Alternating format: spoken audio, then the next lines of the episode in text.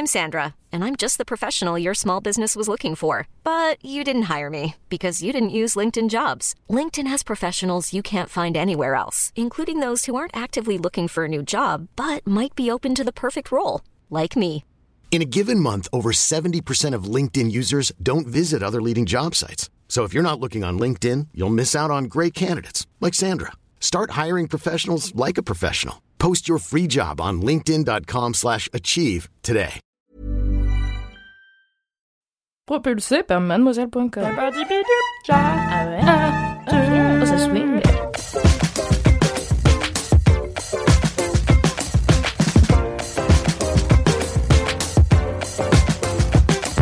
Cédric, t'as réfléchi à un kiff ou pas? Est-ce que t'as réfléchi à deux Cédric, tu pourrais éventuellement Bonjour. prendre ton micro? Salut, ça va? Je suis C'est. Covid, je touche pas les micros. Bonjour, bonsoir, Wesh. bienvenue dans Laisse-moi kiffer. Bonjour tout le monde. Bonjour Bonjour maîtresse. C'est bien calme pour un début Laisse-moi su- kiffer. Je suis Bah un peu oui, déçue, On, est- on vient de sortir du taf, on n'est pas encore chaud, mais on va se chauffer pendant. Je pense que ça va. Cédric, dis un truc con vite. Con, vite. Peut-être que Cédric dit un truc con vite, ce sera le titre de cet épisode, on ne sait pas. Nous sommes à l'épisode 102 de Laisse-moi kiffer. Sans deux missiles fixes. Haha. Putain. Bah, voilà. droit de faire des blagues. voilà. Personne ne comprend mon art. C'est la pas besoin de première le lancer, fois. il y arrive tout seul. C'est la première fois que je fais avec toi et on m'avait beaucoup parlé de les, en- les enregistrements avec toi. Et ben là, je comprends tout. La lourdeur. Minute 1, t'as tout compris. Minute Lourdeur du 1, mec. j'ai compris où je vais. Donc, comme vous l'entendez, chers auditeurs et chères auditrices, nous ne sommes pas avec une team habituelle de Laisse-moi kiffer puisque c'est les vacances. Et du coup, on disrupte tout. On fait juste Laisse-moi kiffer C'est la comme on team veut quand on disruptive. veut. C'est la team disru- c'est la disruptime. La Tout à fait. Oh. Oh, j'aime bien, j'achète. Je suis autrice. 9 je sur suis 10. donc Mimi et je suis en compagnie de Cédric. Bonjour. Très bien, c'est moi Cédric, ravi. Enchanté. Quel bonheur de vous retrouver ici. Ah oui, merci beaucoup de t'être libéré en last minute. pour Je t'en prie. Car du coup, ça m'a permis d'avoir beaucoup de kiff à discuter aujourd'hui. Pas du tout. Il est en train de décider ses kiffs au moment où il vous parle. Hmm, Je suis aussi, comme la semaine dernière, avec quelqu'un qui n'a pas mis son téléphone en mode avion, ni en silencieux. Il n'y a même pas eu l'effort du silencieux, quoi. Oui, mais c'était une suspicion de spam, c'est pas ma faute. Très bien, du coup, ça, ne- ça ne marche pas hein, comme dédouanement, mais je prends, je prends l'effort. Je le mets tout de suite en mode euh, avion. Très bien, merci beaucoup, Cédric. Je suis donc, comme je le disais, tout comme la semaine dernière, avec la rayonnante Lucie. Oui, coucou Coucou, Lucie Est-ce que les gens vont s'habituer à ce que je sois là et après ils diront Encore Lucie, encore Il faut savoir se rendre indispensable. N'hésitez pas à nous envoyer des DM si vous voulez que Lucie soit là en Voilà, permanence. et suivez-moi sur Instagram, comme ça j'aurai des followers. Son hâte sera dans la description de ce podcast parce qu'il est un peu chiant à épeler. Voilà, je vais Oh, pas le tenter. Ouais, ça va, il y a quatre Lucie, consonnes. NKZ, NKSZ. NKM. NKSZ. Tu vois, il est chiant à épeler. Bon, vous allez voir dans la description. Et enfin, je suis avec une voix rare finalement dans les micros de Mademoiselle, mais pas très rare sur notre Instagram puisqu'il s'agit de notre community manager de choc, Cassou. Bonjour Et moi, j'ai un hâte très simple sur Insta, c'est Cassandre Cab. Voilà. Tout à apparemment on Cher. se place. Tu vois, ça c'est du branding qui fonctionne. Cassandre Cab, ça s'écrit comme ça se prononce. J'ai pas choisi mon Je nom suis de pas famille. T'as choisi ton hâte. C'est Par exemple, sur Twitter, tu es hâte soirée crêpe. Ce qui Oui, s'écrit mais soirée crêpe, c'était déjà pris sur Instagram, sache-le. Damit. Faut que tu fasses une réclamation. J'ai vu que Cédric avait été sur le point de dire un truc con et puis son cerveau a fait. J'ai fait un gasp. Choc. Je fais les, les bacs. Nous sommes donc réunis pour un épisode de Laisse-moi kiffer qui va commencer maintenant. On va peut-être faire une intro de moins de 40 minutes aujourd'hui et en même temps rien n'est moins sûr. Puisque je me dis que là où on peut gagner du temps, c'est comme il y a eu l'épisode 100 qui était en live, il y a eu une semaine où il n'y avait pas de Laisse-moi kiffer. Et du coup aujourd'hui par exemple les commentaires, c'est les commentaires de l'épisode 101 qui est sorti le jour où on enregistre. Donc il n'y a pas eu le temps d'avoir beaucoup de commentaires. Mais je vais quand même vous demander, Mhm, mhm. est-ce que vous avez eu des commentaires ou des réactions à partager par rapport à ce précédent épisode Cassandre, toi qui es community manager, tu dois avoir plein de commentaires à nous partager. Ah, moi j'ai plein de commentaires. Euh... Ouais. Super. euh, Il y en a, on va Il pas y en a, dire. euh, bah allez voir sur notre Ouh Insta, là. il y en a partout quoi. mais- Lucie, est-ce que tu as eu des commentaires sur Non, absolument pas. Un peu choqué, déçu en même temps, comme tu viens de le dire. L'épisode Il est vraiment sorti. il y a 10 Il y a- heures. C'est ça. Donc, euh, non, peu de commentaires, mais euh, je compte sur l'avenir pour. euh, Hmm. Voilà. Tu vas, tu vas te refaire, je pense. Mhm. C'est comme au casino. Ouais, ouais, les gens vont se dire, allez, on envoie des DM. Cédric, qui est sur son téléphone pour une raison probablement pas liée au ai fait que je demande un. des commentaires. Si. As-tu des commentaires? Euh, très cher, je viens de le voir. Euh, il date d'il y a 10 jours. Très cher Cédric, je viens de m'enfiler la fin du LMK 100 en replay et juste après mon copain m'a envoyé ce lien https slash www.dexterto.fr slash Pokémon slash un poisson joue à Pokémon Ruby et remporte deux badges en stream. Euh, ça peut être énormément. de- Il est beau, bah très bien. C'est un commentaire de quelqu'un qui m'envoie un lien vers Pokémon, qui est qui a offert un mer béton à son copain pour son anniversaire et qui kiffe euh, la dose de geekerie nécessaire que j'apporte au plaisir de m'entendre dans les prochains LMK. Et voilà, c'était un commentaire à ma gloire. Je ne le savais pas avant de l'ouvrir. Merci beaucoup. C'était quoi la semaine dernière C'était? Un puits de science. Un puits de science. Tout à fait. Sur, euh, geek, sur Apple. finalement. Ouais, ouais, ouais, Je pense qu'on vit une, euh, une Cédric, une Céd renaissance comme on a eu la ma connaissance ouais. de Matthew McConaughey. Le retour. Ouais.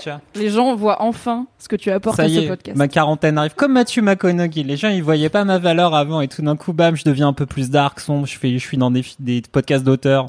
Tu sais Et que les tout- gens voient tes t-shirts et tout sur Instagram de Laisse-moi kiffer. Ils savent que Ta t'es ni dark, ni sombre, ni film d'auteur. Ça a changé les films d'auteurs maintenant. Ok, euh, moi j'ai un Et toi, commentaire. Mimi, t'as des Oui, commentaires alors pas vraiment. Euh, J'en ai un petit à ma gloire, euh, puisque, euh, donc, euh, spoiler, mon kiff dans l'épisode précédent, c'était mes extensions de cils. Et du coup, c'était visible sur la photo qu'on a postée comme chaque Ah semaine sur l'Insta de Laisse-moi kiffer. Et quelqu'un a dit Mimi et ses yeux de biche. J'étais là, Oui, Ah, j'ai vu. Donc voilà, j'étais contente. C'est le seul commentaire Et que j'ai. Et c'est toujours très beau. En Merci. plus, c'est quelqu'un qui avait sans doute pas, ils avaient, elle avait pas encore écouté l'épisode avant de dire Et ça. oui, ça Bam. se voit. Effet, effet réaction. Du coup, pas beaucoup de commentaires, mais c'est pas grave, on vous laisse vous rattraper pour l'épisode pro- prochain, comme ça vous aurez deux épisodes à commenter d'un coup. Et euh, par contre, j'ai une dédicace. Alors, c'est une dédicace que j'ai trouvée très jolie pour donc Dédicace Rock, euh, la nouvelle section qui existe dans ce LMK depuis des mois, car cette- ce podcast n'était pas assez long comme il était. C'est une dédicace de Marnie qui nous a écrit. Salut, j'espère que vous allez bien. Est-ce que vous allez bien Plutôt, oui. Ouais. Bah, ça, va. va. Ça va. Comme elle espère, je me dis c'est sympa de lui répondre quoi. Dépression. Donc on va bien, merci Marnie, sauf Cédric apparemment qui est en crise de la quarantaine, mais nous sinon ça va, car on n'a pas 40 ans. J'aimerais faire passer une dédicace si c'est possible, mais elle est un peu spéciale car c'est une dédicace à moi-même. Je n'ai malheureusement pas la chance d'avoir des proches qui vous écoutent et c'est pas faute d'avoir essayé, alors je saute le pas. Voici ma dédicace. Mais c'est trop bien, envoyez-vous des mignon. dédicaces à vous-même. Est-ce que ça peut pas être une autre chronique dans L'autodédie self. Autocasse. Le self-kiff Dédi self. Oh, le, ah ouais, le Self, self. love, kiff, gram, tweet. Envoyez-nous des propositions parce que clairement, on est pas au top du branding. Écoutez, c'est pas forcément à Self 18h30 sous 35 degrés qu'on a nos meilleures idées, mais je pense qu'on est sur la bonne voie. On va trouver pour la prochaine fois. Cassandre, il faut parler un peu plus près de ton micro. Pardon, en même temps, j'aimais bien ce fait que tu dises des mots un peu loin comme ça, genre kiff, Kiff. tweet. Je peux dire des mots pendant tout l'épisode random. Une Ah, pluie de mots. C'est surtout que si tu tournes ta tête, C'est tu Cassandre en ASMR avec. Sinon, Et donc, Marnie se dit à elle-même Dédicace à toi, Ni. J'espère que tu vis ta best life en ce moment et que tu riras autant sur cet épisode que sur tous les autres. En vrai, rappelle-toi que c'est pas si mal d'être toi. Je te fais la bise. À plus dans le turfu. C'est trop C'est même trop vrai, bien d'être toi. Grave, c'est trop bien d'être toi et on espère aussi que tu vis ta best life en Yes. ce moment. Et elle finit en disant Voilà, je vous remercie d'être là, toujours au rendez-vous pour nous faire rire. Vous êtes les meilleurs. C'est très mimes. Ah, elle se parle Merci à la beaucoup. première personne du pluriel dans le futur. C'est marrant. Mais non, là, elle parle à nous. Non, c'était une blague. Vous comprenez pas mon art. Faut savoir que c'est la canicule. Ce sera peut-être plus la canicule quand cet épisode sort, mais là, Ce on sera la. Wouhou. C'est pas la canicule encore. Il fait 35 degrés et demain Il il fait fait 40. c'est la non, mais c'est- il fait pas très chaud. Il fait pas hein, très chaud. Je Demain, c'est- demain on en parle. C'est Non, parce mais qu'il y a ce- du vent qui fait pas chaud, mais en Bah, vrai, quand il n'y s'appelle a pas de vent au ventilateur. soleil, c'est. vénère. Oui, mais Il bien n'y a sûr. pas de soleil peut-être si je portais pas un jean noir et un t-shirt noir, ça, irait mieux parce que peut-être C'est c'est quoi moi qui suis l'animal con sur ton t-shirt C'est Ouais, ça m'intrigue. Ah, c'est ah, Ça vient de c'est un babouin, non? C'est un. Oui, je Non, pense. Sans c'est- doute. Peut-être. c'est Je des décris pour les gens. Il y, a de bo- il y a des chances que ce soit un babouin. Ce t-shirt n'est pas le plus dingue. Il est homologué, celui-là, ça va, c'est bon. Par rapport au tigre rose qui dit Vicious, c'est quand même dur de faire mieux. Bon. Et au tigre dans une bouée qu'on a eu. Est-ce qu'il vient d'un musée Il a la tête à venir d'un musée. Je sais pas. Un truc d'anthropo, tu vois. Je- je- le- Longue non, digression sur pas. un élément euh, visuel que du coup vous ne voyez pas. Ou d'une visite de grotte. Tu vois, ça sort de Lascaux. Bon allez, on avance, on enchaîne. C'est l'heure de ma partie préférée de LMK que j'ai piqué à la team sucré salé parce que j'étais jalouse qu'il l'ait et pas nous. C'est les anecdotes de stars parce que j'adore les anecdotes nulles de stars. Du coup, Cassandre, je sais que t'en as une, mais j'en ai une d'une LM Crado avant et ensuite je te donnerai. euh, c'est assez court. C'est La Flemme qui nous dit Salut LMK, à force d'entendre les anecdotes de stars des autres, je ne peux que m'incruster car je suis une pro dans le domaine. Il y a quelques années, au théâtre de l'Odéon, pour mon cours de théâtre au lycée, je m'en vais aux toilettes juste avant la représentation. Vlatipa, qu'elle a écrit en un mot, ce que j'aime beaucoup. Vlatipa que j'ouvre la porte en même temps qu'une personne de petite taille. Je suis plutôt grande. Et oups, petit rentre dedans, moment de pause gênant, je baisse les yeux, et qui vois-je Claire Chazal. En voilà une star Oh, aussi. Claire Chazal Et bah apparemment, soit Je pensais euh, la flemme grande. est très grande, soit Claire Chazal est plutôt petite.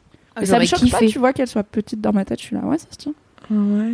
Mm. Genre ma taille, tu vois. Je fais 1m58, euh, je pense est ça petite voyait comme moi. grande, tu vois.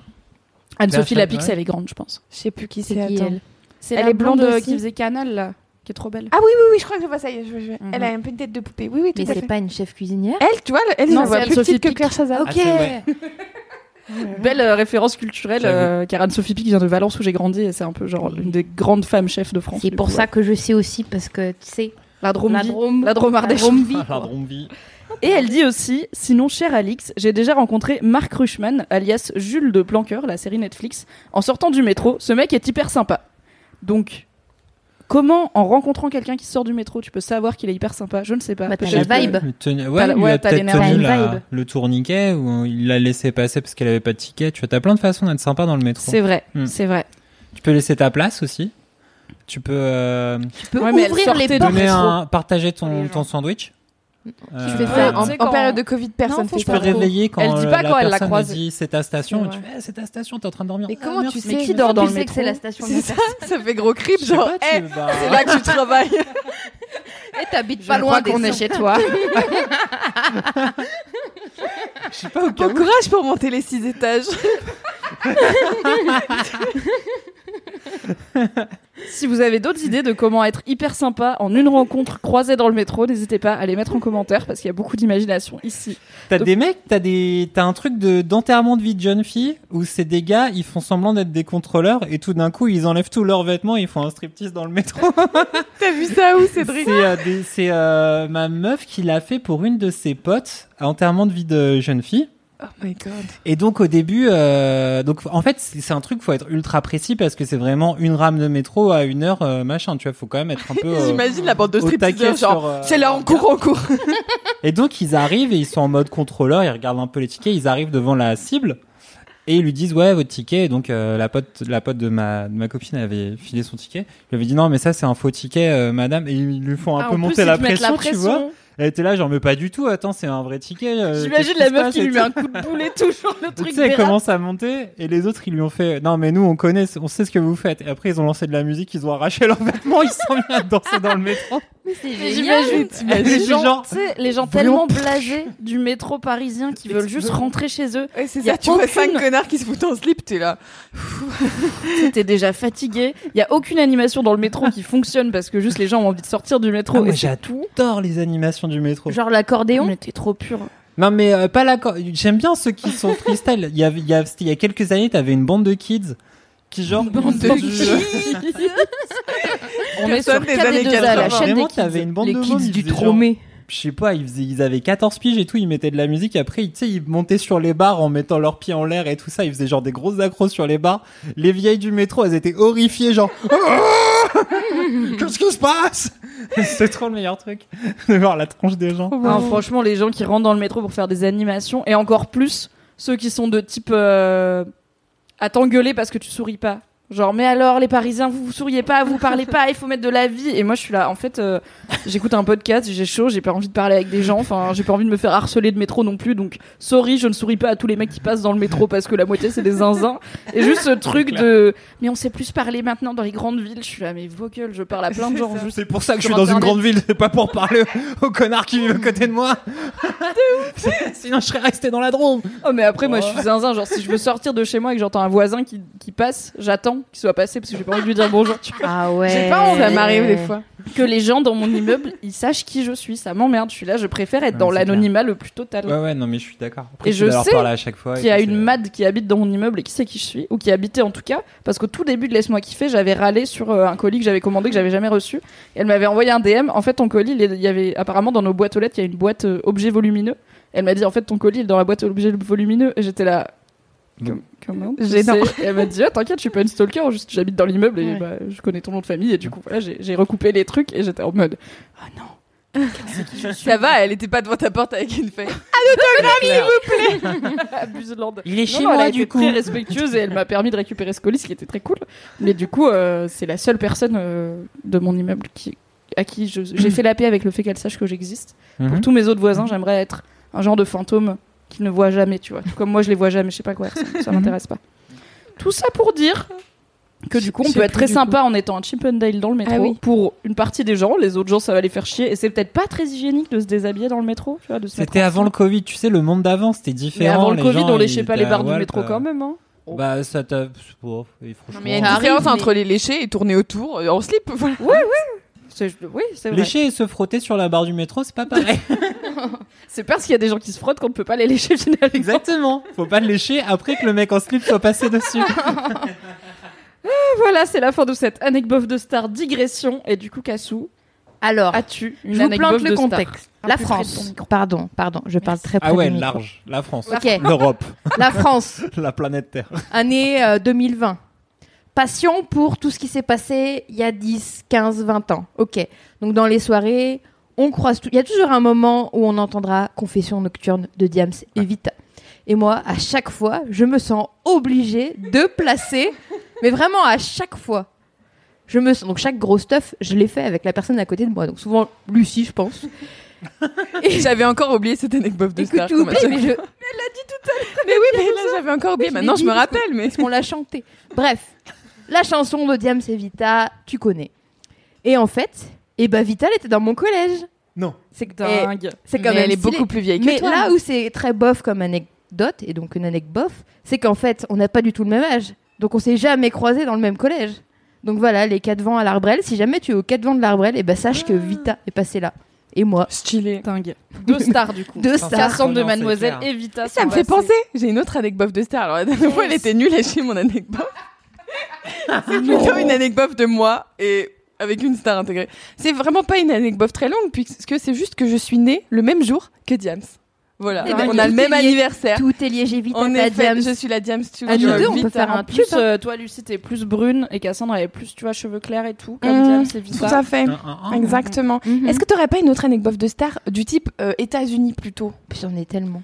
Usher, Cassandre. Ah, Usher, oui, Ah, moi, Usher. j'étais sur euh, Bradley Cooper, donc. euh, Aussi, mais j'en ai beaucoup, euh, hein. Mais Cassandre, Ah, mais sa vie, c'est la star vie. Ah ouais. Tu sais que j'ai été dans A star Star is. Born. Mais je suis fig- c'est un peu une anecdote, c'est que je suis dans le film, mais je suis figurante, j'ai juste un chapeau dans un concert. Mais c'est méga une Est-ce que t'as une capture d'écran du film où on voit juste un chapeau flou et tu peux dire Eh là bah, c'est moi? J'ai regardé le film dans l'avion, donc sur un tout petit écran. Comment tu t'es retrouvé figurante dans un film américain? Alors, bah déjà, je vivais là-bas pour euh, les études, tout ça. Ah Et ouais? du coup, j'étais à Los Angeles. Donc, en gros, tu sors dans ta rue, tu croises quelqu'un qui te dit, eh, tu veux faire ça, tu veux rencontrer machin. Bref, c'est facile. Ah ouais, c'est quoi Jour tu- tu un, traverses j'étais la chez rue, les scientologues. travail, quoi. Tu traverses la rue, t'es dans le Star is. Macron avait pas dit. Littéralement, j'ai même pas traversé puisque c'est ma coloc qui m'a dit "Eh, tu veux sécher les cours? Et, euh, et et on va il y a Lady Gaga qui a dit qu'ils avaient besoin de figurants et c'est à l'autre bout de la ville, on prend le bus et on y va." Et c'était pendant la période des élections en France.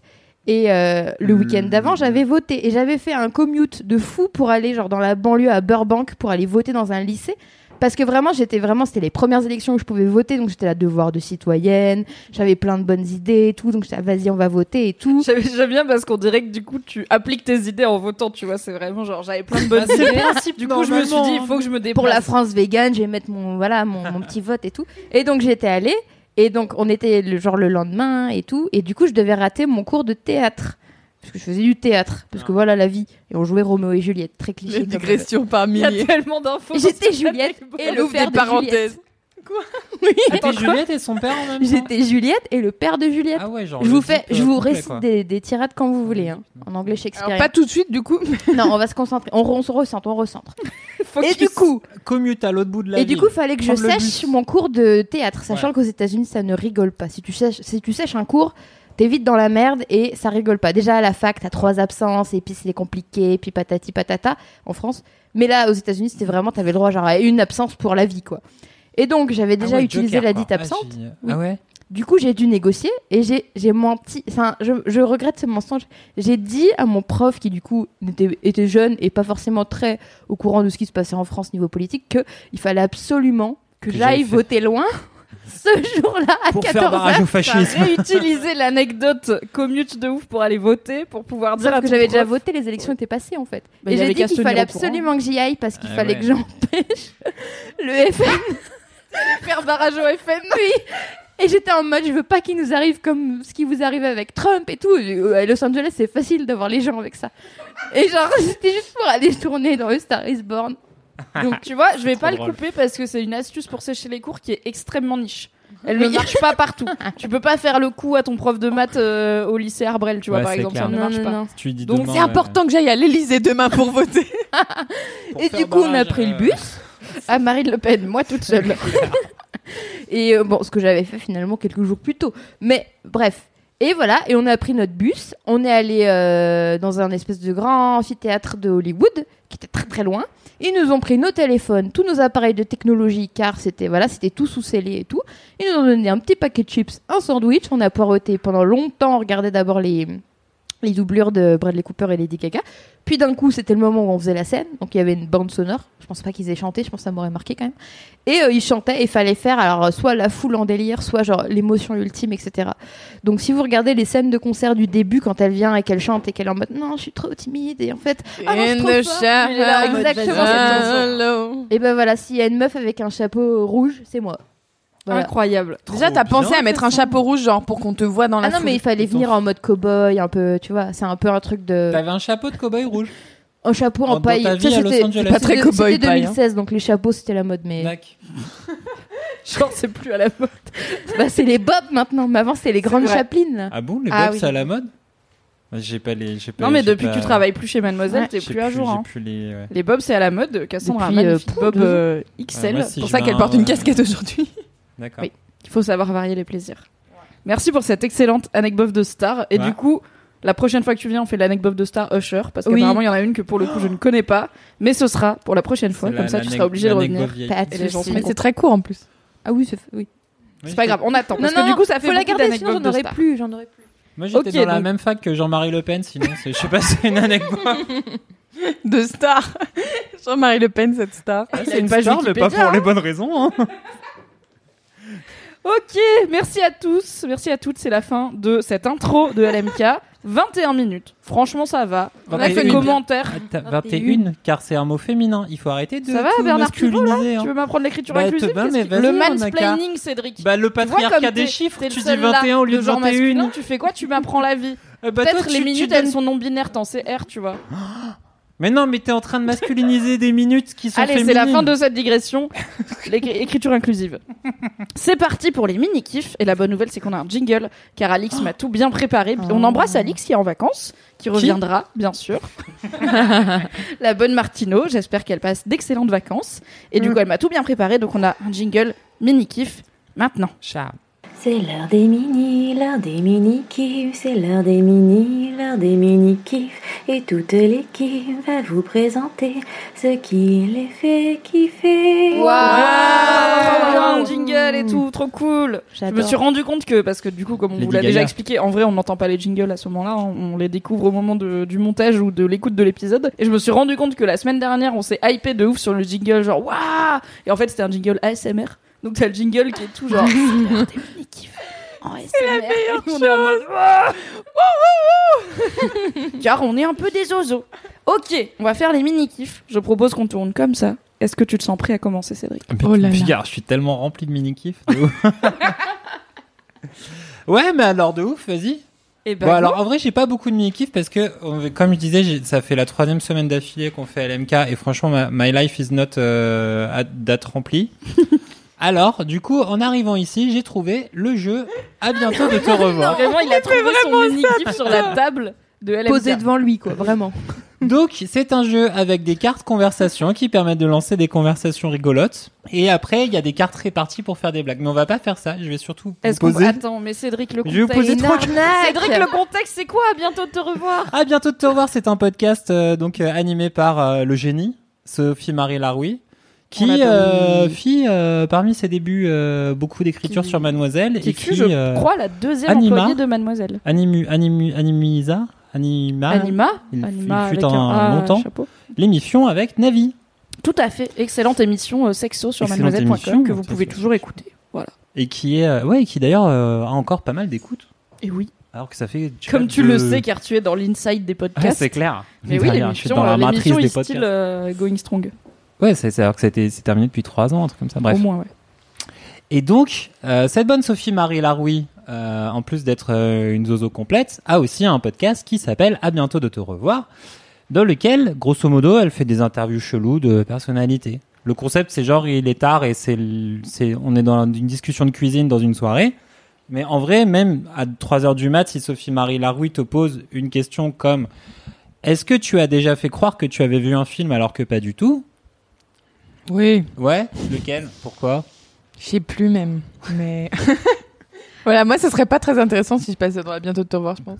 Mais si. Mais prends une autre question plus. Moi, j'ai euh, déjà fait ça pour des là, films, oui euh, des films intelligents. Je Ouais. me souviens que pour Moi, au bac Mais au bac, ciné- t'avais un T'as bac fait bac cinéma, cinéma aussi? Non, mais genre elle, mais il y avait grave de films, mais il y avait des trucs, des pré- genre on avait fait. Nous, c'était l'année de Lorenzaccio. Et, Ah, euh, pire livre, putain, je Non, j'ai déteste. bien aimé, oh, c'était un enfer. Bref. Genre la famille Médicis, c'est leur bail chelou et tout. Lucette, Florence. Lucette, nanana. Moi j'aime bien les bails. Florence. Bah, franchement, ça te plairait. c'est chiant du cul. Non, ça se lit, ça se lit. Et euh, bref, il y avait des films à voir, notamment sur l'opéra et sur euh, un peu plein de trucs qui gravitaient autour. Sauf qu'en fait, on avait un DVD pour toute la classe. Donc quand t'avais le DVD le week-end là, il fallait le regarder ce week-end. Et si tu pouvais pas, bah tu pouvais pas. Donc j'ai dû inventer euh, le film. Ah ouais, trop bon Mais ça. t'avais lu le livre, donc t'as pas vraiment inventé l'histoire, tu vois. Ouais, mais c'était des, tu vois, c'était des connaissances. euh, J'allais dire Oh là, il portait une couverture Comment on rouge. dit Parallèle, Ouais. transversal Non, para. euh, quand c'est Périphérique. autour- périph- Non, non, il y a Bah un si, c'est ça, méta. Ouais, ouais, si périphérique. Parachute. méta péripoli. Tous les mots grecs. Paraquet, Qu'est-ce que t'as dit? Parasol. Paras. Donc oui. Toi, Moi j'avais fait ça pour euh, ouais le tu sais il y avait eu une Palme d'Or euh, gagnée par un film euh, je sais plus thaïlandais. Ah oui, euh, l'oncle, l'oncle, L'oncle l'oncle machin. Bunmi, Banmi. Ouais, on va L'oncle pas essayer. l'oncle Banmi. on va pas essayer de deviner. des gros parce que ça va doutes sur le très fait vite que être ce soit raciste. Mais oui, l'oncle machin, et c'était Ouais. genre un film hyper contemplatif avec la forêt, la pluie. et Grave. tout. Et du coup, pour impressionner euh, ma meuf avec qui j'étais pas depuis longtemps à l'époque, je lui avais dit que j'avais vu ça parce que je pensais qu'elle était beaucoup plus cultivée qu'elle l'était réellement. Dur. Headshot ta meuf en passant comme ça tranquillement. Moi j'ai fait ça pour 2001 l'Odyssée de l'espace. J'ai jamais réussi à le finir, ça m'a fait chier. Ah, Mais c'est chiant, c'est, euh, ça c'est chiant du mort, c'est chiant de la mort. euh. Mais non seulement je fais semblant de l'avoir vu, mais en plus j'ai l'audace d'avoir un avis. Je suis vraiment en mode non mais c'est surcoté 2001, franchement, il y a des longueurs et tout alors que j'ai jamais fini. Mais c'est surcoté Vous de ouf, l'aurez 2001, entendu ça. Mais Kubrick c'est surcoté de ouf. Voilà. Est-ce que t'as une autre question Ouais, c'est un peu comme les films, les frères Cohen. un film sur deux, c'est surcoté. Il a l'autre, ignoré ta question. Si, Je sais alors, pas pourquoi je suis animatrice de ce podcast puisque visiblement les gens racontent juste ce qu'ils veulent. Mimi, est-ce que tu prends plaisir à faire la pointe? Ça veut dire quoi? Oui. Oui, Avoir parce que exactement, on te dit ça coûte Ah. 7,24€ et tu fais, je les ai. Non mais déjà c'est cool parce que tu te débarrasses de tes petites pièces et aussi que le commerçant du coup il a pas à te rendre de la monnaie et aussi moi je suis zinzou j'aime bien prévo- je suis prévoyante ça se voit pas parce que je suis très schlag mais il y a plein de mini trucs du quotidien que je prévois genre je sais quand je pars de chez Mad par exemple je mets mes écouteurs je sors mon masque et je le mets dans ma poche pour pas avoir en arrivant dans le métro à devoir chercher C'est mon vrai, je masque t'ai vu faire ça. je mets ma petite Navigo au bon endroit de mon sac où je peux juste biper. Je suis vraiment en mode. En fait, je suis dans l'efficience. J'ai pas envie de perdre du temps. Du coup, je suis la meuf qui, si je sais que je vais acheter par exemple un paquet de, je sais pas quoi, de croquettes à 7,24, je vais préparer les 7,24 dans la queue de Ah la ouais. caisse. Comme ça, c'est c'est juste pour streamline le process, tu vois. Moi, je suis juste en mode. C'est pas tant pour être organisé, c'est plus j'ai pas envie de perdre du temps. Comme ça, après, j'ai plus de temps pour rien foutre chez moi, globalement. Et jouer à The Witcher. Mais après, je- des fois, je suis self-conscious parce que j'ai un pote qui avait été euh, caissier. Et euh, il avait détesté ça, ce que je peux comprendre. Et il m'a dit que c'est que c'était très désagréable quand quelqu'un te donne des pièces qu'il a tenues longtemps dans sa main et qu'elles sont chaudes. C'est un Ah peu comme quand tu vas faire pipi et que le siège des Le toilettes siège, est il est chaud. chaud. C'est ouais. Et horrible. du coup, maintenant, Ouais, bah, genre, je prépare dans ma, je prépare et je mets dans ma poche. Un petit Comme sac ça, plastique, ça a pas le temps de chauffer. un sac isotherme. Tu vois, Mimi, t'es le genre de cliente que j'aurais voulu Oh. avoir à ma caisse quand j'étais, quand c'était mon job étudiant. Quand tu Tu faisais sais, ça les avec pièces collantes, les pièces Ouais, collantes, les, les pièces pièces bleues. Il y a des euh, pièces qui sont devenues bleues, on sait pas pourquoi. C'est le cuivre, hein, ça verdit. Ah, avec l'acidité de la sueur et des trucs comme ça. Oh Oui. Ah, c'est cool. C'est- Super. on est ravis. C'est des belles propriétés physiques. Du coup, voilà, je prends plaisir à faire la pointe parce que je suis un peu zinzin sur certains trucs. Mais quand je le fais pas, c'est pas une maladie non plus, c'est pas grave. Mhm. Quand je peux, c'est bien. Est-ce qu'il y a quelqu'un qui est branché un peu astrologie Cassandre. Ah bon? Ah bah Cassandre, très bien. Peu. Je prends l'info, je la, je rebondis dessus, je, Ok, je ne ok, vérifie ok. pas. On vérifie pas nos sources chez LMK. Ouais, non, non. Imagine un nouveau signe astrologique et ses caractéristiques. Ok. Euh, le radio talo. Le radiotalo. J'ai pris des bouts de mots d'objets autour de moi. Prendre genre un animal. le pigeon, tu vois. Poisson, Gémeaux, radiotalo, euh, Scorpion, Lion. Mais ok, let's go. Ascendant Radio Talo. Euh, le Lamentarius. Euh, le Lamentarius, c'est quelqu'un, c'est un signe qui est né à une année euh, bissextile, donc en fait c'est un signe un peu aléatoire. C'est un signe du 29 février. Ouais. Ok. Et, euh, et alors le lament, le voilà, euh, il- L'âme, on le surnomme le lame. ouais, c'est quelqu'un qui, qui, tu vois, qui a des blessures profondes au niveau de la, de l'estime de lui-même, mais qui surcompense en étant très calé dans tout. Donc c'est- ça va donner des gens très intelligents et qui racontent beaucoup. Tu vois, la culture confiture, Ouais. c'est eux. Et, euh, et c'est des gens par contre qui ont un grand cœur et qui aiment beaucoup les animaux. Euh, même si leur signe, ça reste le signe d'eau, mais ils sont pas plus branchés que ça, animal marin. Donc l'un dans l'autre, ça se tient. Et puis voilà, leur fête, euh, on- L'autre, ça se tient. C'est génial. Mais belle impro. hein. Elle Je peut salue. faire ça pendant longtemps. je peux te faire les, les- tu vois tous les, les Ouais, vas-y. C'est quoi la couleur du Lamentarius Eh ben, c'est le verre d'eau parce qu'encore une fois animal marin. Euh, du coup, euh, leur pierre c'est euh, la métisse et euh, C'est améthyste, pas améthyste. Ouais, mais c'est une autre pierre parce que c'est un parce autre que c'est signe une qu'on pierre connaît qui moins. est euh, mixée avec une autre pierre. Alors euh, c'est une améthyste. La métisse. métisse. C'est Tu une peux la métisse. trouver que les 29 C'est la février près métisse. de l'eau. Voilà. Et euh, sinon, leur grande euh, faiblesse corporelle, c'est euh, les orteils. Ils ont beaucoup de problèmes Mm. d'orteils, d'arthrose, Mm, mm, d'arthrose, d'arthrose, d'arthrite, tout ça. L'arthrose des orteils. Voilà. Tu dis ça Franchement- dix fois très vite, t'es très fort. Big up à vous tous. Big up Bref. au Lamentarius qui nous écoute. Si vous reconnaissez, Bah, vous avez découvert quelque chose sur vous et ça c'est Voilà. beau. On est là, on est là pour ça, on est là pour faire du dev perso. Et Est-ce que t'en as une dernière? Une dernière pour Lucie. Décris ton rond-point idéal. Alors, je déteste les ronds-points en plus. Enfin, genre, j'ai conduit le jour de mon permis et depuis, j'ai pas conduit. Euh, mon rond-point idéal, ce serait un rond-point où il y a genre son père, où au milieu, il y aurait un peu d'herbe et genre un espèce, une attraction euh, genre de manège, tu vois, où t'as des connards qui se font envoyer dans une boule euh, à des dizaines Le respect est total. Une attraction de manège avec des connards qui partent en l'air. Des du astronautes coup, Non, non. Toi, des t'es en connards. voiture, mais comme il y a personne, tu t'en fous de les regarder parce que tu sais que tu vas foncer dans personne. Genre, il y a un, un feu rouge à l'entrée de chaque sortie. À l'entrée. de chaque sortie. Ouais, ouais, ouais, ouais. Quoi? Et du coup, comme ça, tu sais qu'il peut y avoir qu'une personne à la fois sur son rond-point. Tu peux même t'arrêter pour faire l'attraction. Ça, ce serait vraiment fun, tu vois. Donc Voilà. finalement, ton rond-point idéal, c'est un parc d'attractions, c'est pas un rond-point. C'est ça. Mais surtout quand tu sors du rond-point, t'as un haut-parleur qui te dit bravo, tu as survécu à ce rond-point. Parce que moi, à chaque fois, je me sens comme ça quand je sors d'un rond-point. ok. Enfin, la Ah, fois où mais j'ai. C'est super triste en fait. Tu parles, tu cherches un vrai traumatisme de conduite finalement. Non, on peut pas parler de traumatisme quand c'est arrivé, genre peu de fois, je pense. Enfin, je sais Bah, pas. si en faut peu. C'est vrai, Il suffit Bon, de j'ai la vécu la guerre, mais qu'une fois, donc c'est pas vraiment Ah, J'ai réfléchi deux secondes, je me suis rendu compte que ça marchait pas. Je suis contente de savoir que tu n'as pas été traumatisée. Je pensais un peu que t'allais dire euh, mon rond-point idéal, c'est un rond-point avec une route qui traverse au milieu et comme ça, il y a pas à faire de J'avoue, j'ai pas cette intelligence-là. C'est trop marrant ça. Du coup, Voilà, donc mon mini kiff c'était arnaquer les gens en inventant n'importe quoi pour. euh, Mais du coup, est-ce que Pour t'as passer. précisé que ça s'appelle pas à bientôt te revoir, ça s'appelle les Ça fichettes? s'appelle les fichettes. Tout à Et fait. du pas et du voilà avec euh, la les fichettes. euh, Je crois que ça se prononce Je vais plutôt faire, je vais faire le contexte. Ok, les donc fichettes en fabriquées avec beaucoup d'amour. C'est une boîte de, de, de saumon. on va arrêter la Euh, description visuelle. Saumon J'ai Je les j'ai les jambes mous. Non, C'est pas du tout. Non, mais saumon, c'est plus orange. Je n'ai aucune autorité d'animation dans ce podcast. Ok, c'est donc une boîte rose. Flamand rose. édité par, que je dise pas de conneries, par Binge Audio. qui fait à bientôt de te revoir. Exactement. Et donc, à bientôt de te revoir est un excellent podcast, comme on vous l'a dit, dans lequel Sophie-Marie Laroui fait des interviews absurdes aux gens. Voilà. Et les fichettes, c'est un jeu de société inspiré de À bientôt de te revoir, dans lequel on peut trouver des questions absurdes du style de Voilà. celles que Sophie-Marie pose à ses invités. Et du style qu'on vous a fait un exemple, c'est de 2 à 8 joueurs à partir de 144 mois. C'est marqué sur le Mais truc. ça fait du- combien Ah, ça fait genre. 12 ans. Ça fait, Ça fait 12 8 ans ans et demi. T'es forte en calcul, Mimi. hein. Ouais, de ouf. Je crois que ça fait 12 là. ans. Ah non, genre vraiment sérieux, trop- mais pas des- 12 mais fois 12 12 fois fois 12 12, égale 144. Je sais clac, pas. Bim. Je sais pas. Peut-être je suis un génie forte. en fait. de Ah ouais, non, t'es un génie. Comme j'ai fait un bac L, je le saurais jamais. Est-ce que tu connais ta table de 12 sinon? C'est peut-être juste ça. Il n'y a pas de table de 12, les Bah tables ça va jusqu'à tables 10 de- et c'est Forcément une table de 12. des tables de tout. Non, mais personne l'apprend jamais, bon, tu vois. bah, s'arrête à 11, la 12 flemme. fois 2, 24, tu vois, et tu Et continues. 12 fois 12 12 Je crois que fois c'est 12. 144. Bah, 4. 2 fois 2, 4. 2 fois 2, 4. Anywho 1 fois 2.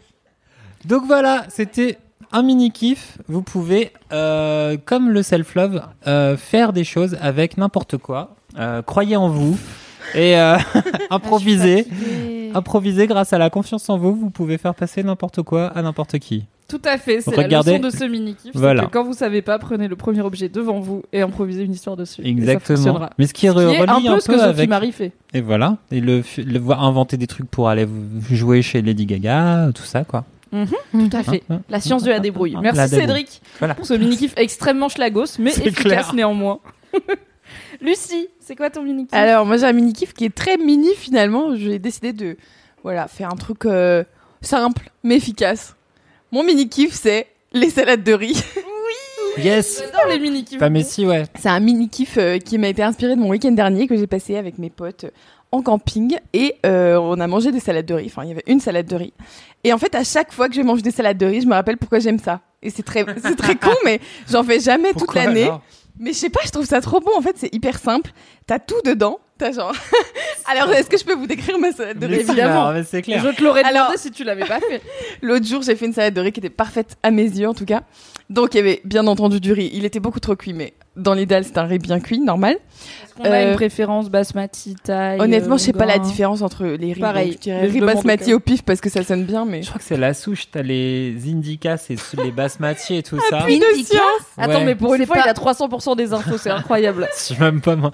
En fait, t'as trois euh, types de riz, trois souches de riz. T'as les japonica qui sont ceux que tu trouves dans euh, souvent ceux justement pour faire du riz gluant et tout ça, qui sont un peu ronds, qui ressemblent à du riz à risotto.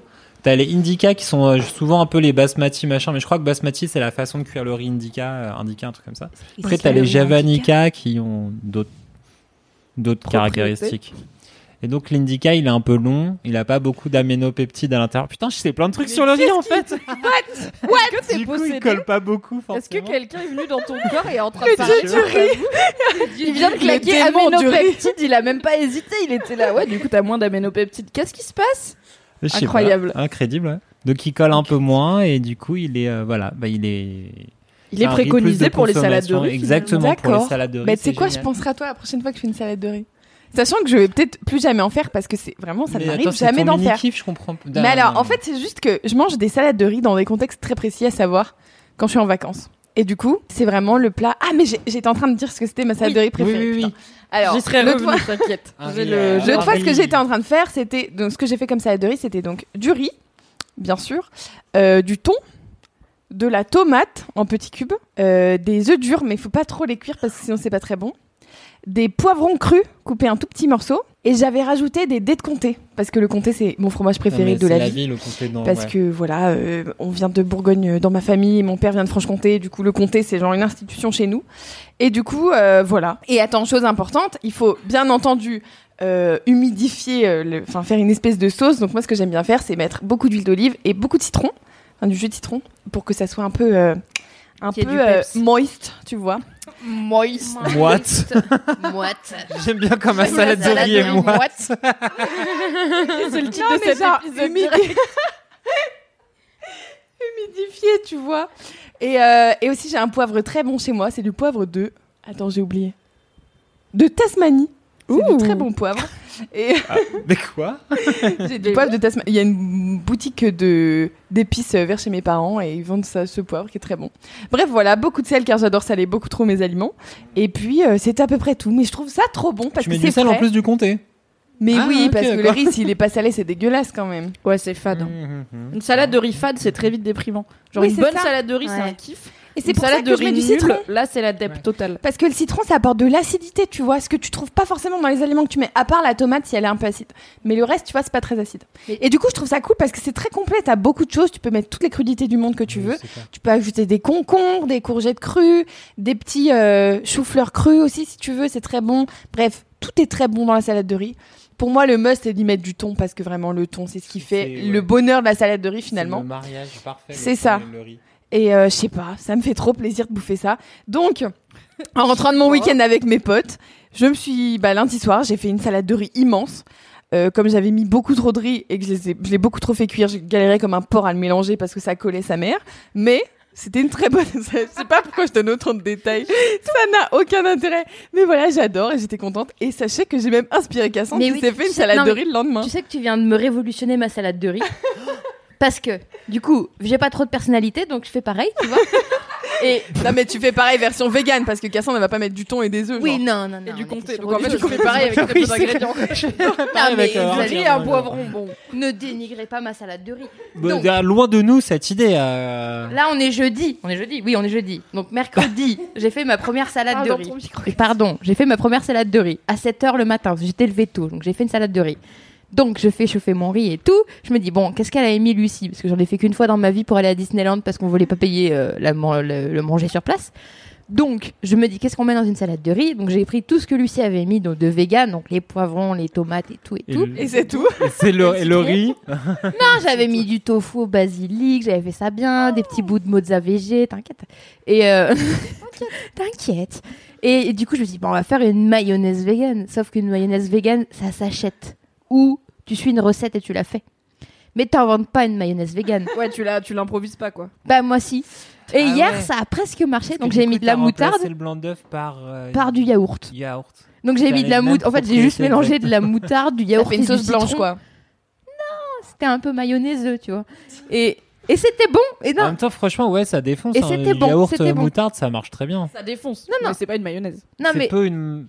Après, Non, non, mais il existe des vraies recettes. être, On va pas dénigrer les mayonnaises végé, il y en a des très bien, j'en Ouais. connais des très bien. Donc, oui, en plus on en avait. J'ai un ami mayonnaise végé. Non, mais c'est clair. le titre de l'épisode. Je sais pas parce que j'aime bien les salades de riz moite, c'est quand même pas ça, mal. ça reste dans le deux. Bref, ce matin, rebelote, 7h, oh ben on va refaire cuire du riz, on refait une salade de riz, sauf que j'avais quand même moins, j'avais déjà fait ça la veille, donc j'étais un peu plus sur l'économie créative, on va dire. Attends, mais tu veux dire que t'as fait une salade de riz pour un repas? Ouais, tu Ça, sais, moi c'est je suis très pas très con. Cassandre, C'est très con, c'est tout le principe d'une salade de riz. Arrête de taper sur Pardon. T'avais- l'air outré. Mais Cassandre, je te l'avais dit. Non, mais le principe même d'une salade de riz, c'est que c'est trop cool parce que tu peux faire une quantité énorme et t'en bouffes toute la semaine et c'est la Oui, joie. mais toute j'ai un petit semaine. frigo. C'est vrai. Ok. Mais t'as bien un grand tupperware. Enfin, euh, moi aussi j'ai un petit frigo. Si tu remplis ton frigo de salade de riz, t'en as pour plus qu'un repas. T'as pas genre les mini frigos qui Tu sais sont qu'a une priori, t'as plusieurs, beaucoup de centimètres cubes de frigo.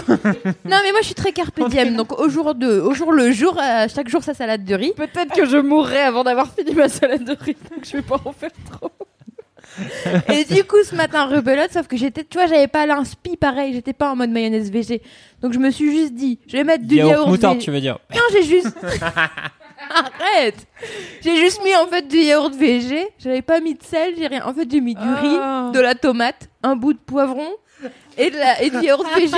Et là, c'est la dep. Ça, ça s'appelle Et donc- des restes. C'est comme l'amour après le mariage, salade quoi. de hein, riz. il y a Du coup, c'était juste une s'appelle le salaire est pas encore Personne n'a cette rêve. Et c'est ben c'était une salade à la tristesse.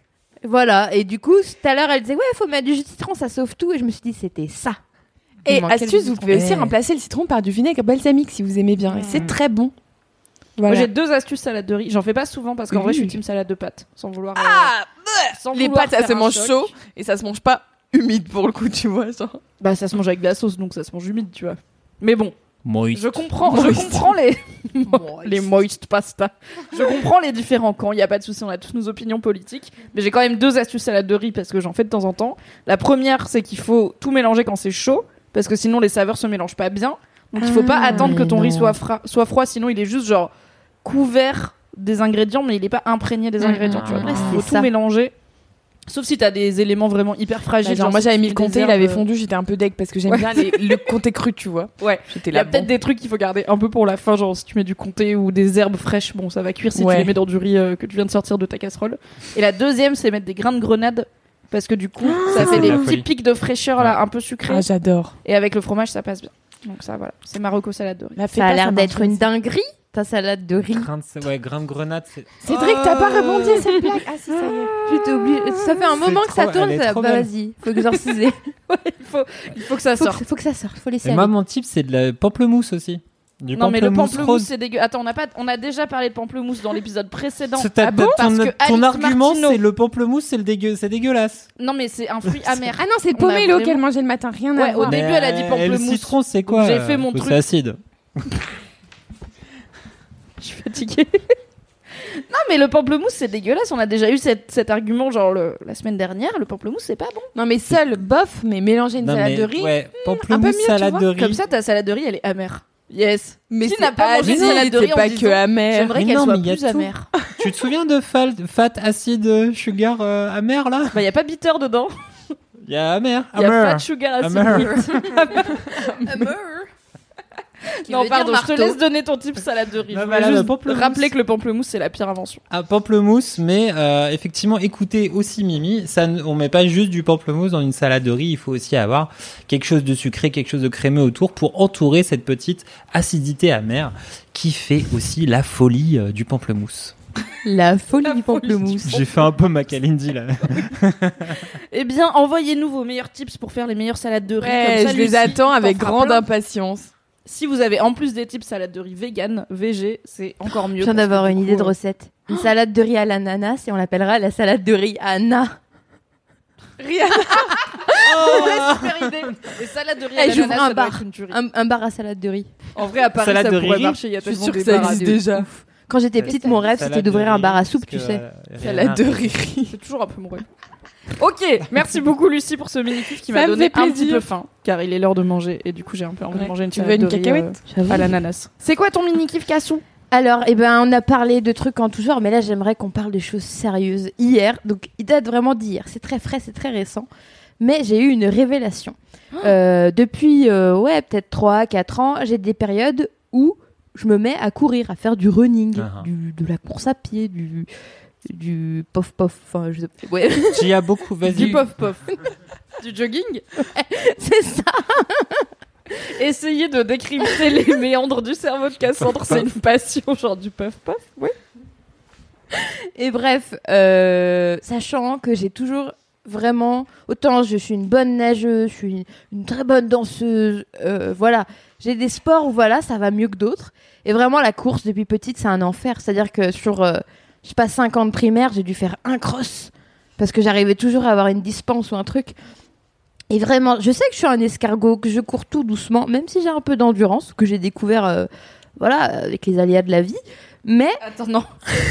Avec les aléas de la. Comment t'as découvert que tu peux courir longtemps? Parce que du coup, si c'est pas en courant pour courir, Parlez qu'est-ce que c'est? Est-ce que c'est Bradley Cooper qui te coursait? Qu'est-ce qui se passe? Non, c'est Bradley Cooper, il C'était-. Elle qui courait après Bradley on, on sait pas, peut-être qu'il a des bails chelous. Hein. Peut-être Lady Gaga, elle t'a coursé. Non, c'est- en fait, pour le coup, c'est pas glamour. Je sais que j'ai beaucoup, voilà, les paillettes. J'ai beaucoup de paillettes dans la vie et d'anecdotes étoilées. Mais là, c'était plutôt les cours de PS du lycée, quoi. Mais Quand tu dis les, aléas de la vie. c'est des cours de paix. c'était moins glamour à raconter. J'allais pas dire oui. avec alors, euh, Monsieur Charon. Alors Les attends, pourquoi du du coup stade. tu reviens régulièrement à la course, qui est un truc que t'aimes pas Bref, bof, oui, bof, alors bof. attends, je développe, je développe. Bref, et il y a un moment de ma vie où, je sais pas, j'ai des amis qui ont dû se mettre euh, à courir ou quoi. Je me suis dit, ça a l'air quand même sympa. Je suis curieuse, j'essaye. Lol. J'avais genre un petit. Change de pote. Hein. si mes potes ils se mettent au running, je suis là, allez, c'était sympa, au revoir. Non, mais tu vois, c'était, c'était, c'était sympa. Et c'était à une époque où je savais que je voulais faire du sport, que j'aimais, j'aimais le sport, mais j'avais pas trouvé mon sport, mon truc, Les fléchettes. À peu près. Et, euh, et du coup, j'ai quand même essayé. J'ai essayé la première séance qui était très très tranquille. J'avais un tout petit objectif, genre courir 5 minutes, marcher 10 minutes. C'est jouable, c'était jouable. Et Mais t'étais Euh, solo, tu partais pas avec tes potes, machin. Ça dis, dépendait. Au début, non, la toute première fois, c'était avec, euh, bah, avec ma meilleure amie, parce qu'on avait commencé ensemble. Mais elle, elle court bien et tout, c'est une sportive et tout. Ah ouais. Et après, j'ai continué. Et pendant genre euh, peut-être un an, j'ai couru régulièrement. Et j'ai couru à mon max, à, mon, à l'apogée de ma pratique, genre 5 km en genre 30 minutes. Ce qui est pas un truc de ouf, mais pour moi, c'était un truc de ouf parce que je suis pas une coureuse à la base. C'est vraiment, c'est pas mon sport, c'est pas, c'est pas, ça marche pas. Et euh, de temps en temps dans ma vie, je reprends le running. Souvent, c'est des périodes où je sais pas, j'ai besoin d'un sport pratique et tu vois où tu peux le faire partout. Il te faut juste des baskets, c'est pratique. Plus avec l'influence de Marie, euh, que vous connaissez tous, notre euh, reneuse attitrée de la Marie rédac, Ivry. notre rédac euh, marathon, Tout à fait. Et, euh, salé. qui m'a vachement motivée et qui était, qui avait vraiment une approche pas très, euh, pas très dogmatique du running. Elle était en mode, bah si t'as envie de courir, tu cours. Si t'as pas envie, tu cours pas. Et vu qu'elle kiffait, j'étais en mode, ça a l'air cool, donc je vais, je vais essayer. J'ai kiffé et du coup j'ai bien aimé. Bref, mais à chaque fois j'y vais en mode ouais, j'ai des objectifs, soit c'est parce que je veux courir vite ou je veux courir tant de kilomètres ou tant de minutes. Et chaque fois je me torture moi-même un peu parce qu'en fait j'aime pas faire ça. Et hier j'étais dans un mauvais mood, je suis rentrée, je sais pas, j'étais, tu sais quand t'es dans un mauvais mood mais que t'arrives pas à le switcher. Et je me suis le dit, PMS. à peu près. Et je me suis dit, ouais, mais là, en plus, je fais pas trop de sport depuis le confinement et tout, parce que les studios de yoga, c'est un peu fermé partout et tout. Vas-y, va courir. Et je m'étais dit, t'as Ah pas toi, couru. du- C'est la tour Montparnasse ou rien, quoi. Ouais. Exactement. C'est l'épisode coup- précédent. Oui. A- oui, elle en a parlé. Belle transition. Et du coup, je me suis dit, va courir, mais j'avais vraiment, j'étais en mode très bienveillante avec moi-même. Je me suis dit, juste si tu mets tes baskets et que tu cours une minute, déjà, on a gagné parce qu'on est allé courir. C'est déjà un truc de ouf, tu vois. C'est pas un truc que je fais tous les jours. Oui. Et j'ai commencé à courir, et vu que j'avais pas d'objectif, donc j'ai fait ma minute et j'étais en mode, bon, bah, on est bien, on continue. Et la minute d'après, je fais, bon, bah, on est bien, on continue. Et la minute d'après, je fais, bon, bah, on est bien, on continue. Et c'est comme ça que j'ai couru 55 minutes, ma plus longue performance Ah de la vie. What the fuck? Mémé est choc. Mais qui court J'habite dans le une 13e, heure je me suis retrouvée devant euh, Notre-Dame. En faisant un détour pas possible en plus. Et j'étais en mode. Et j'ai vraiment kiffé. J'ai kiffé comme jamais. J'ai aimé courir dans ma vie. Et j'ai été. J'ai pas une fait. une épiphanie de course? J'ai eu. Ouais, et genre j'avais ma petite musique et tout. Et là où normalement je suis là, je compte. Je regarde le nombre. J'ai une appli, genre Ouais. Adidas Running, je sais pas quoi. Plus que 8 minutes. ouais, après, plus que 8 euh, minutes on où j'ai fait. euh, euh, oh, j'ai fait que 2 kebab km, j'ai fait que 3 km. Et là, je voyais les kilomètres, j'étais là, bah, c'est que du bonus puisque c'est. C'était genre en gros, j'ai fait Mais c'est trop 7 bien. km plus les 100 mètres de base que j'avais prévu. Donc j'ai- j'étais là, bon, bon, tant qu'on a fait les 100 mètres, on continue. Et j'ai juste arrêté quand vraiment mon corps il pouvait plus me porter. Donc euh, j'étais en mode, ah, ok, on arrête. Parce La que meuf passe de 0 à 100. oui, genre, il a jour. pas compris. Là, j'ai les hanches. Comment en rentrer chez moi maintenant? Et du coup, j'ai fait aller tout le tour du sud de Paris jusqu'à voilà. Et donc ma leçon de la vie là, de mon, mon épiphanie de, du running, c'est qu'en fait, juste cours si t'as envie, si ça te fait plaisir, ben, tu continues, et sinon t'arrêtes. Et puis en fait, souvent peut-être tu vas aller plus loin. Donc peut-être dans la vie, euh, tente les choses, commence, vois petit, vois une minute, vois euh, une tâche au lieu de faire genre beaucoup de tâches. Voilà. Non, c'est un peu les petites étapes de la vie. Ah là là, c'est Exactement, c'est une marche à la fois au lieu de regarder les escaliers. Fabien Olicard, Wow. dans son bouquin, euh, je cale des petits trucs culturels. Non, euh, vas-y, vas-y. euh, dans son euh, bouquin, madame, Votre temps est infini, il dit tout le temps un vaut mieux que zéro. en mode, C'est mieux que tu fasses 100 mètres que 0 mètres, donc fais ce que tu peux et le reste c'est C'est du un bonus. peu genre comme la méthode Pomodoro. Un peu le même Mm. délire de. On en parlait euh, parce que Mimi elle me manage du coup. et et, on en euh, a parlé aussi. et moi j'ai un peu des problèmes de concentration, mais depuis toujours. Mais quand je, quand je travaille, je suis efficace. Mais entre temps, je vais regarder la fenêtre, euh, sur les travaux des voisins. euh, Ah, c'est l'heure d'avoir le soleil sur les pieds. Exactement. Tous les jours à 11h.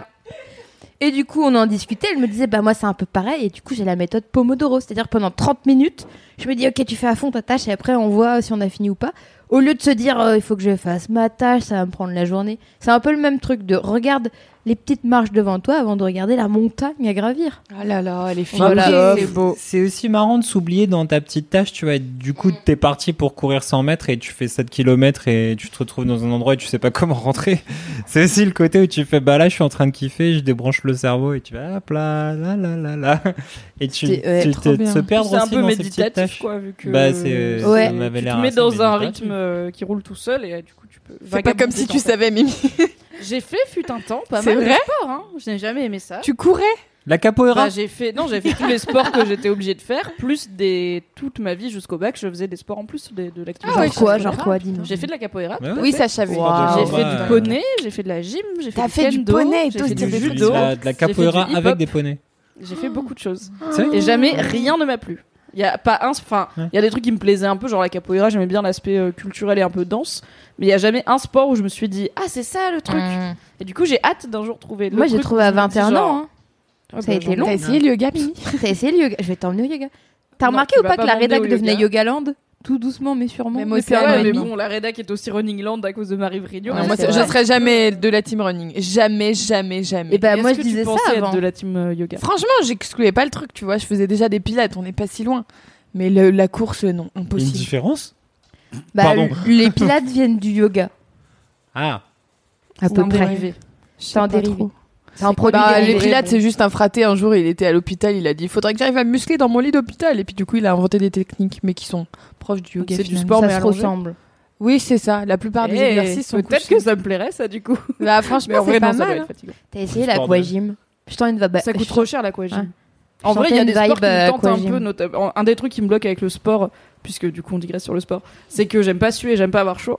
Et du coup, les rares sports qui me plaisent, c'est les sports dans l'eau. Donc Mm. par exemple, le comment l'aquabike, ça me tente grave. C'est des Mm. vélos dans une piscine Ouais, où ça du coup tu fais du vélo dans une piscine et ça fatigue parce que t'as la, la densité de l'eau en plus. Mais juste ça coûte ultra cher. Je vais pas non plus payer 100 balles la séance pour aller pédaler dans une piscine quoi. les fléchettes. Les fléchettes, j'ai à quel Et moment les ça sports je me suis d'hiver. myope, hein. Je suis myope et je bah vis ouais, très mais en mal, même temps, tu euh, t'en fous de gagner. T'es là pour le- boire des bières et jeter des trucs coupants sur les murs. À ce moment-là, ok, je vais faire du bière et boire des bières avec mes potes de temps en temps. C'est grand sport, hein, grande Non, activité. mais les sports d'hiver Pour Non, mais- avoir. euh, Comme les raclettes. Alors, j'ai pas d'équilibre. ok, j'ai une oreille interne débile. J'aime pas trop être genre la nature, mais en Ouais. hiver ça va. Je- mon, mon père nous a traînés au ski et Ouais, glisse. j'aime bien la luge. Quel enfer le ski. Bah, la luge, faut remonter glisse, après. ski, donc c'est voilà. l'enfer. Oui, mais du coup j'en fais trois fois et après je suis là, ça me saoule de remonter. Je vais plutôt aller froid, boire ouais. du vin chaud, beaucoup trop cher, au bar euh, de la montagne, Fléchette. plutôt que faire de et le ski, vin c'est chaud. l'enfer. Bref, C'est quoi ton mini kiff, Mimi Alors, c'est quoi ton vais- kiff Ah mon mini kiff. En fait, euh, je l'ai changé mini pendant que pendant cet épisode parce que j'ai le droit vu que c'est moi qui anime et que du coup Alix ne va pas me gronder. Euh, J'avais prévu un autre mini kiff, mais j'ai eu une révélation quand tu parlais du fait que Cassandre t'a joué Juliette et le père de Juliette. Oui. Parce que ça m'a fait penser. Je me suis dit ah mais attends j'ai vu un truc il y a pas longtemps qui était un truc de théâtre où plusieurs euh, personnages étaient joués par les mêmes acteurs et ça m'a perturbé. Mais il se trouve que c'est un truc que j'ai trop aimé puisque j'ai enfin vu Hamilton, une comédie musicale américaine de Broadway qui avait qui a cartonné à Broadway depuis des années, euh, depuis 2015 ou 16. Du coup j'ai pas du tout les infos parce que j'ai changé mon mini kiff en cours de route et je viens de décider que ça allait être ça. Mais Hamilton c'est un truc qui était devenu hyper célèbre dans le monde de Broadway, mais que moi je connais pas du tout, donc généralement je n'ai aucune idée de ce qui marche à Broadway, mais c'était devenu hyper célèbre sur internet en général. À l'époque, euh, Tumblr était à fond, il y avait plein de fanfictions et de gifs et tout, parce que Hamilton, ce qui est intéressant, c'est que c'est une comédie musicale sur un des pères fondateurs des États-Unis, donc les gens qui ont écrit la Constitution et tout, qui était donc Hamilton, Alexander Hamilton, et euh, c'est créé par Lin-Manuel Miranda, qui est un créateur, euh, enfin, du coup, act- je sais pas comment on dit pour les comédies musicales, genre acteur, danseur, chanteur, il sait tout faire, il a écrit le truc et tout machin, d'origine portoricaine, je crois. Et tout, du coup, tout le propos de Hamilton, c'est que t'as plein de personnages historiques des États-Unis qui sont joués par des acteurs racisés. Donc t'as euh, Aaron Burr, t'as Alexander Hamilton, t'as George Washington et tout, mais qui sont tous joués par des gens racisés. Et j'en avais beaucoup entendu parler sur internet au moment où c'était sorti. C'est devenu un succès, mais de ma boule, où genre il y avait des tombolas pour gagner des places. Les, les billets de tombola partaient hyper vite, ça coûtait une fortune. Même quand t'es une star pour être en shortlist pour pouvoir aller voir Hamilton à Broadway et avoir une bonne place, c'est hyper. euh, c'est impossible, c'est la foire d'empoigne. Donc c'est devenu un truc énorme. Lin-Manuel. Miranda, du coup, le créateur de ce truc, c'est devenu une star, mais pour un truc que nous en France on pouvait absolument pas avoir, puisque je crois qu'ils ont fait quelques, ils ont fait quelques représentations à Londres, mais c'est le plus proche où on pouvait aller. Et aussi l'autre particuli- l'autre particularité d'Hamilton, c'est que c'est du rap. Et du coup, dans tous les cas, même si j'avais pu aller à Londres, voir une comédie musicale, j'en ai jamais vu de ma vie, rapper en anglais sans sous-titres sur les pères fondateurs des États-Unis, qui n'est pas une période de l'histoire que je connais dur. bien, j'aurais rien bité anyway. Donc j'ai même pas le seum de pas l'avoir vu en vrai. Mais du coup, ça faisait très longtemps que j'entendais parler de ce truc et que ça m'intriguait. Et il se trouve que Disney Plus a euh, mis en ligne Hamilton légalement et du coup avec des sous-titres, ce qui est trop bien. Et en fait, ils voulaient le sortir un peu plus tard dans l'année, mais comme il y a eu le, en fait, comme ils peuvent pas sortir leurs films puisqu'ils peuvent pas les sortir au cinéma puisque le cinéma c'est encore compliqué avec le Covid, ils ont sorti Hamilton un peu plus tôt que prévu sur Disney Plus et j'étais en mode. Oh, je vais enfin voir Oh, Hamilton, bien. dont j'entends parler. Toutes les séries que je regarde avaient fait des références à Hamilton. Lin-Manuel Miranda, il a joué dans Brooklyn Nine-Nine. Il a fait la Attends, BO C'est de- lequel C'est le frère de Amy. Son frère qui est mieux. Donc Amy Santiago dans la série Ah, comique euh, Brooklyn Nine-Nine. Celui qui est Elle parfait, est genre... là. Ouais, il est parfait et à un moment elle croit qu'il est cocaïnomane et en fait euh, non, c'était un piège. Enfin bref. Il est parfait. Il joue aussi. Je me rappelle dans- de l'histoire, mais je me rappelle pas de sa tête. Il a un book Il a une bonne, il a une bonne tête. Il est pas genre, euh, c'est pas Brad Pitt, mais il a une bonne tête de, de mec sympa, quoi. Il a fait la Brad BO. Pitt ou une bonne tête de mec sympa maintenant Non, mais je veux dire, c'est, il a pas une, C'est pas Michel-Ange, c'est juste mon pote qui dessine sur son carnet. Ah. il est pas connu parce qu'il est ultra BG. Il est connu ouais. parce que Hamilton c'est vraiment très très bien et du coup ça l'a mis sur le radar de tout le monde de ok ce mec il est talentueux. Probablement qu'à Broadway il était déjà connu hein, mais juste il a percé dans la pop culture mainstream avec Hamilton. Euh, il a fait la BO de Moana, euh, le Disney Ah super oui. cool là. Oui, c'est lui qui a fait la BO. Il a joué là récemment dans la saison 1 de À la croisée mais des mondes. C'est lui qui joue l'aviateur. euh, C'est ma passion. Qui Il a, fait qui tout, a en fait, montgolfière. Donc il est vraiment sorti du scope Ah ouais. juste Broadway. Il a fait le Saturday Night Live et tout. Enfin, juste. Mais il faut que je vois c'est ça. devenu une superstar. Et euh, Il a fait Top Chef, il fait le, ca- il fait le café aussi. genre, ouais, il fait. Colanta, il a fait Ant- Antoine de Maximi, il est venu dans C'est le fils de Bernard Tapie. Et du coup, c'est une des premières fois où je vois dans la pop culture un mec qui est devenu une star dans un autre média que je ne peux pas consommer. Parce que même les stars genre je sais pas du par exemple il y a des catcheurs américains qui deviennent des stars comme John Cena et qui finissent par jouer dans des films. Bon bah si je voulais regarder le catch américain je pourrais juste j'ai pas envie. Ouais. Hamilton j'avais aucun il y avait pas d'enregistrement. C'était impossible de voir Hamilton si t'allais pas voir Hamilton sur scène. Et ça coûtait un milliard d'euros c'était à New York. Et du coup bah, j'étais là je verrai jamais Hamilton. Et enfin j'ai vu Hamilton J'étais un peu déboussolée par le fait que ça fait genre fucking 3 heures. J'étais là, ah ouais, d'accord. c'est long Broadway en fait. putain. Il y a une mini, il y a une entracte euh, qui du coup, bon bah, dans la version euh, filmée ne dure qu'une minute, mais qui j'imagine est plus longue. Et c'est trop bien. Du coup, Hamilton, le bail, c'est que Alex, c'était au moment où les États-Unis, ils étaient pas encore indépendants, et justement, c'est la guerre d'indépendance euh, contre l'Angleterre et la guerre de sécession, où il y a aussi tout le bail des confédérés qui veulent garder l'esclavage, et donc le Sud, et, et le Nord, il veut pas, les Yankees, ils veulent pas garder l'esclavage et tout. Vieille réminiscence de mes cours de civilisation américaine de la fac, donc peut-être que tout ça est à moitié erroné. On est à 1% des infos là, c'est compliqué. Et donc Alexander Hamilton, c'est un immigrant d'une famille pauvre qui décide de s'impliquer de ouf dans la vie politique américaine et de créer, en fait, il fait partie des gens qui ont créé la Constitution américaine. Il se bat euh, pour la libération du pays et tout.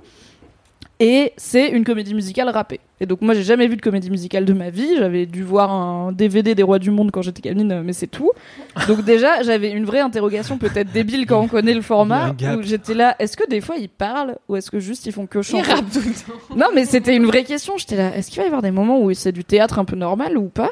Et en fait, non, il c'est que des chansons, c'est des chansons, des chansons, des chansons, des chansons, des chansons. Et c'est trop bien, c'est ma passion. Donc il Hamilton, parle jamais, il rappe en permanence. Il, bah, il rappe. Après, c'est pas toujours très rapide, quoi. Il y a des les seuls moments qui sont 100% ce qu'on peut imaginer de rap, c'est et j'aime trop, c'est quand ils font des débats euh, au Sénat, par exemple, ou au Ils font Congrès. des rap contender. Du coup, c'est un rap contender, c'est une battle de rap où t'as chacun dans son camp Trop qui marrant. clash l'autre et t'as ses potes derrière qui font les bacs, mais en Ouais. même temps, ouais, ils parlent de trucs genre vraiment sérieux, tu vois, ils sont là en mode euh, et si vous pensez que notre pays peut être libre alors que des hommes sont esclaves d'autres hommes, euh, vous n'avez pas compris la théorie de Robespierre ou je sais pas quoi, et t'as les, les frères derrière qui font oh Robespierre c'est trop bien.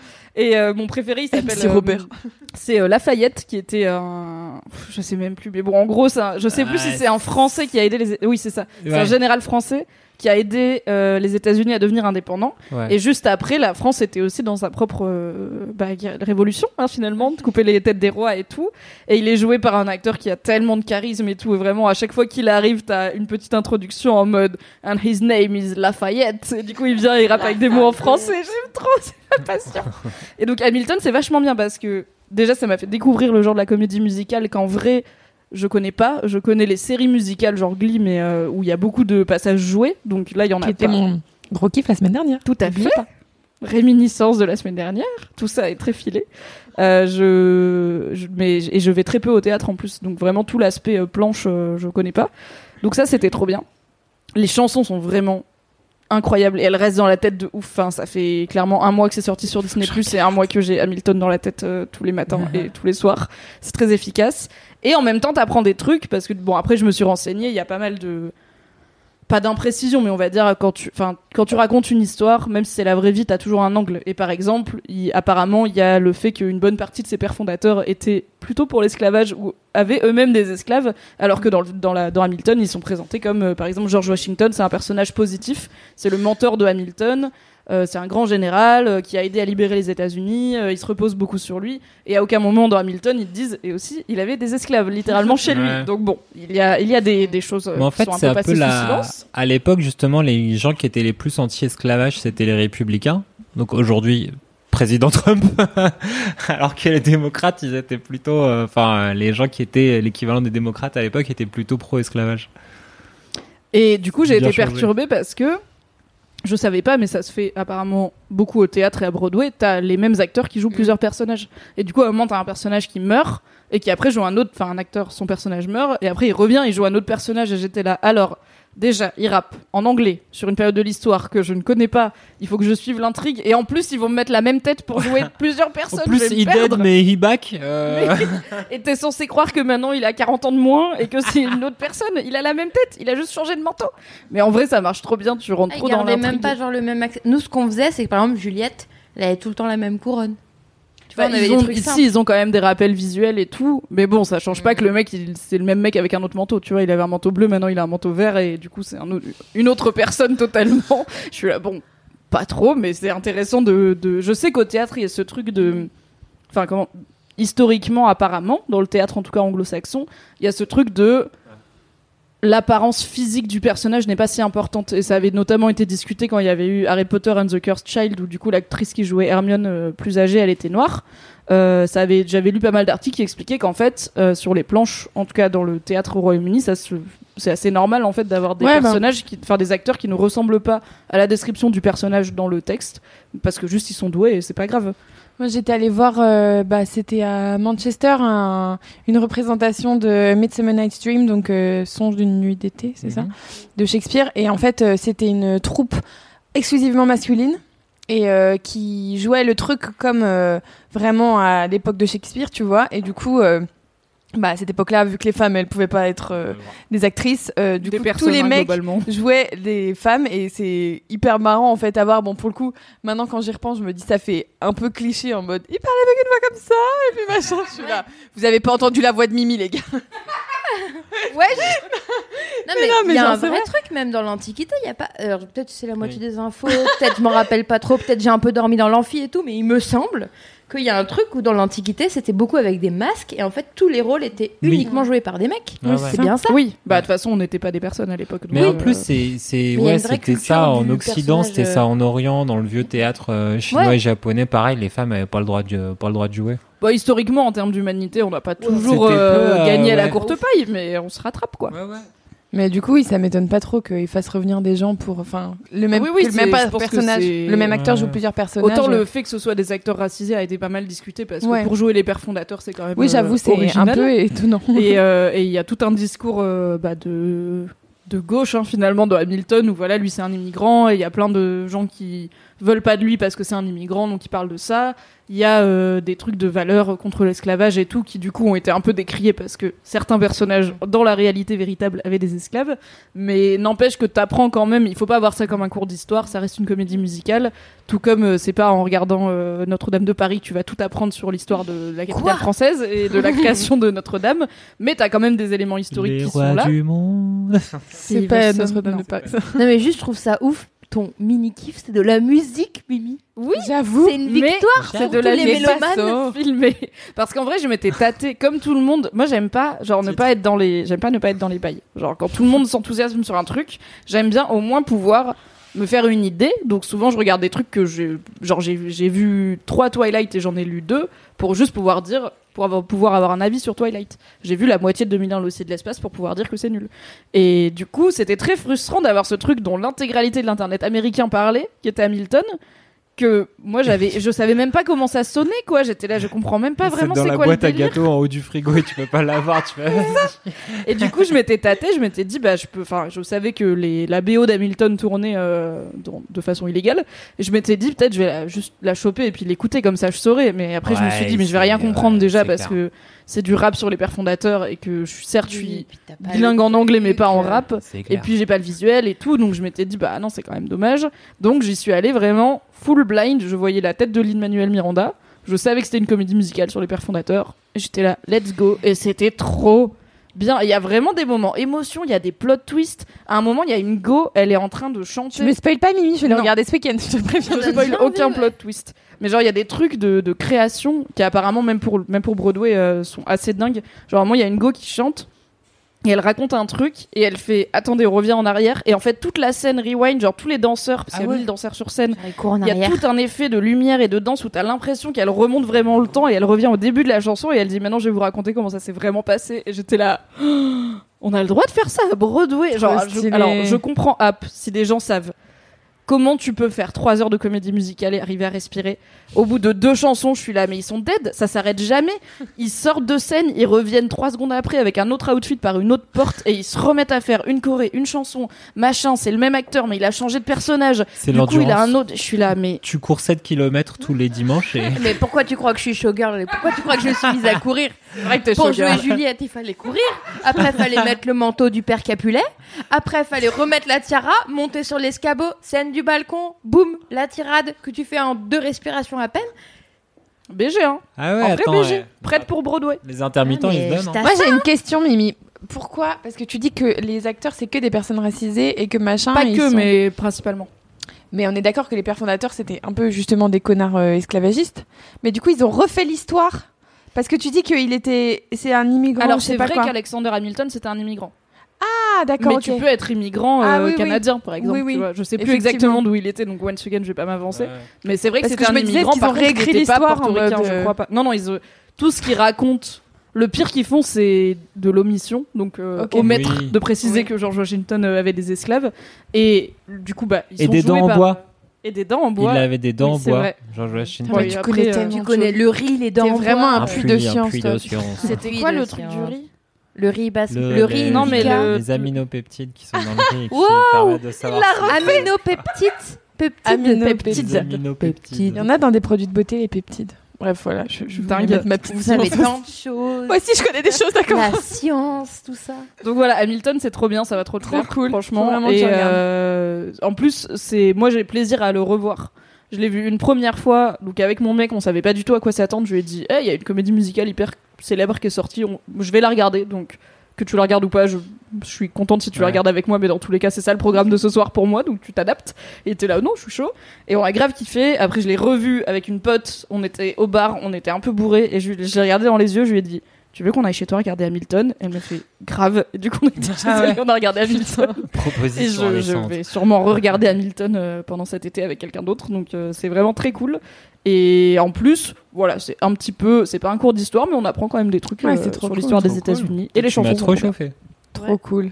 Voilà. Merci, Mimi. Mais, Ah, mais moi, chaque LMK, j'apprends des choses. Je suis là, je note, je note. Ben oui, c'est Ah, c'est culturel, mille de rien. hein. Ça Ah bah reste oui. finalement à la base un podcast de recommandations. Après, vrai. Moi, je suis Ça là. déborde. Manger des salades de riz, c'est très bon.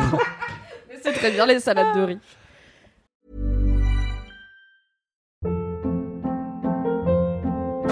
Hold up. What was that? Boring. No flavor. That was as bad as those leftovers you ate all week. Kiki Palmer here, and it's time to say hello to something fresh and guilt-free. Hello Fresh. Jazz up dinner with pecan-crusted chicken or garlic butter shrimp scampi. Now that's music to my mouth. Hello Fresh. Let's get this dinner party started. Discover all the delicious possibilities at hellofresh.com. C'est la fin de ces mini kiffs. On va passer au gros kiff avec le jingle des gros. À présent c'est l'heure des gros kiffs. La team vous parle de ces gros kiffs. C'est maintenant l'heure des gros kiffs. Profitez bien de ces gros kiffs. Profitez bien de ces gros kiffs. Waouh Quelle incroyable jungle Incroyable. Eh bien, écoutez, on reprend dans le même ordre. Cédric, quel est ton gros kiff J'en ai plein. Tu sais que euh, il y a un des. Sérieux, tu réfléchissais pour ton mini-kiff, un mais là, t'as deux gros kiffs. Tu peux des- avoir une dérogation, anec- deux anecdotes à la place d'un gros kiff. Non, j'en ai un gros kiff en ah, plus. super. Je l'ai trouvé. euh, Je croyais que tu gagnais du temps. Non, non. Mais euh, dans les, les pères fond- dans les pères fondateurs américains. non, mais en fait, c'est random. Donc, t'as le Jean-Michel qui avait des dents en bois, mais t'as aussi euh, c'est Jefferson, c'est l'inventeur du paratonnerre. C'est quand même random, tu vois, d'avoir un mec genre il a écrit ta constitution et en même temps il a inventé le paratonnerre. Ah, mais il a plein de de qualité. C'est. Zarbi, non C'est comme si on te dit, je sais pas, genre. euh, Ouais, pas Robespierre, parce que c'est pas le plus, euh, c'est pas le plus facile Louis à utiliser, XIV. mais euh, Louis XIV, il a peu écrit la Constitution démocratique. Ah, bah, plus genre genre- Napoléon. Non, euh, Non plus. De Gaulle. Le De mec Gaulle. de l'écriture, l'écriture, l'écriture. Euh, Rousseau? Gutenberg. Gutenberg. Le mec Gutenberg. a fait la machine à écrire. tu sais là, qui avait des machines. l'imprimerie. Les connaissances historiques de LMK.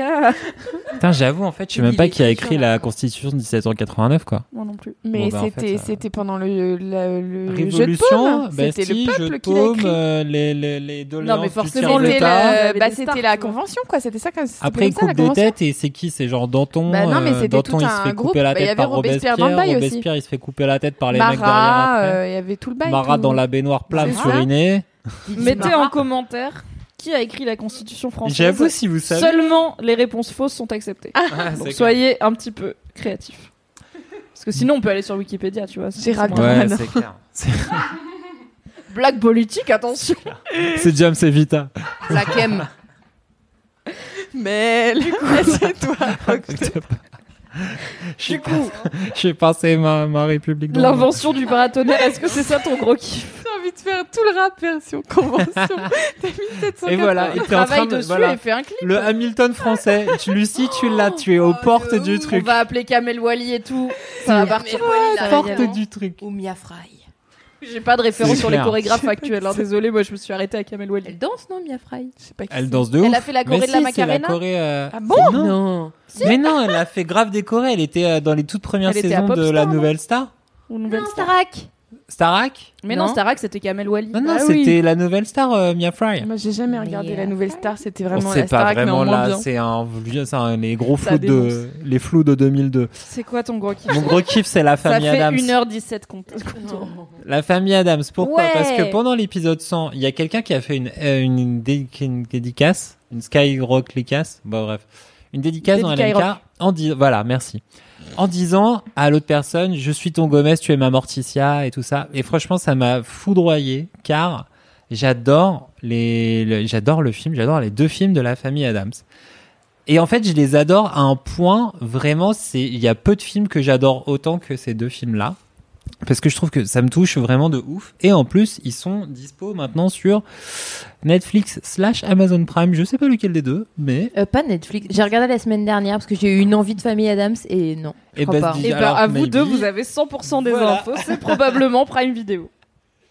Voilà, donc c'est très probablement Prime Video. Et en fait, et ben euh, donc voilà, ça m'a foudroyé pendant ce centième épisode. Et, j'ai, et tout d'un coup, j'ai eu une envie absolue de parler de la famille Adams. Parce que c'était le premier film, je crois, de Barry Sonnenfeld. Et l'un de ses seuls films qui était bien. C'est une belle histoire qui finit très vite. c'est clair. En fait, il a fait La Famille Adams en 91, c'est son premier film. Il a été producteur ou directeur de la photo sur deux trois trucs avant. Il fait Man in Black en je sais plus, 94. Il fait La Famille Adams 2, Les valeurs de la famille Adams en 93. Il fait Man in Black en 96. Et après, ça part vite en couille. Il fait Wild Wild West. C'est vous vraiment Je personne crois que je l'ai jamais vu. Je connais que C'est le clip. une énorme Je connais merde. que la chanson. Ouais, voilà. Je connais Will C'est Smith. le seul truc qui était bien, c'était la chanson. Après, il, s'est- il- après étant perdu, il fait euh, Man in Black 2, c'est pas très bien. Et petit à petit, il se disperse, il disparaît. Et il a fait les, les, les mésastreuses aventures des orphelins Baudelaire sur le Netflix. Ah non, la, La série? La série. Mais c'est trop bien. Bah, c'est Bah, bon. du coup, ouais, il s'est réveillé sur la fin. Oui. Parce Et que en fait, le film la un fin. peu bof, même La si fin du monde. il y avait des bonnes idées, autant la Et série ouais. elle est top. hein. Et il avait appliqué sur le site internet de Netflix euh, pour ça. Genre, il avait même pas appelé genre son pote qui connaît un pote qui connaît un pote. Il était tellement dans la loose au cinéma depuis genre 10 ans qu'il a appliqué CV, ouais, de motivation. sur le site internet, euh, chargez votre pièce jointe. Il a mis son petit Ah, document. On peut faire ça sur Netflix? Non, Moi j'ai plein de trucs à envoyer. Il y a peut-être un service spécial de Netflix pour les scénaristes et réalisateurs. VIP.netflix.com. J'ai réalisé la famille Adams.netflix.com. Mais n'empêche, quand il fait ça, c'est genre vraiment 25 ans après la famille Adams. Donc du coup, il était vraiment perdu. Mais Barry Sonnenfeld, ce qui est marrant, c'est qu'en fait, il date de l'époque où le gothique n'appartenait pas à, à Tim Burton. Car en Ça va dénoncer, 93, ça va critiquer. car en 80, je sais plus c'est quoi la sortie de Batman 93 ou un truc comme ça, Tim Burton sort son premier Batman et tout d'un coup, euh, c'est dans ces eaux-là. Batman, c'est Tim Burton. Ah ouais, le Oui, premier Batman, avec c'est Tim Burton. Nicholson tellement de choses dans ce LMK. J'allais dire, ouais. J'ai l'impression d'assister à une masterclass Batman de avec Cédric Jack Nicholson. Et celui avec le pingouin, c'est. euh, Et Julien. Lepers. Pingouin dans Michael Batman. Keaton. Michael Batman. Keaton. Ou c'est pas, hein, peut-être que c'était Julien L'homme chauve-souris. Et donc ça c'est ouais une euh, 93, mais c'est le premier film de, c'est le premier gros film à succès de Tim Burton. Et puis après il sort Edouard aux mains d'argent, tout ça.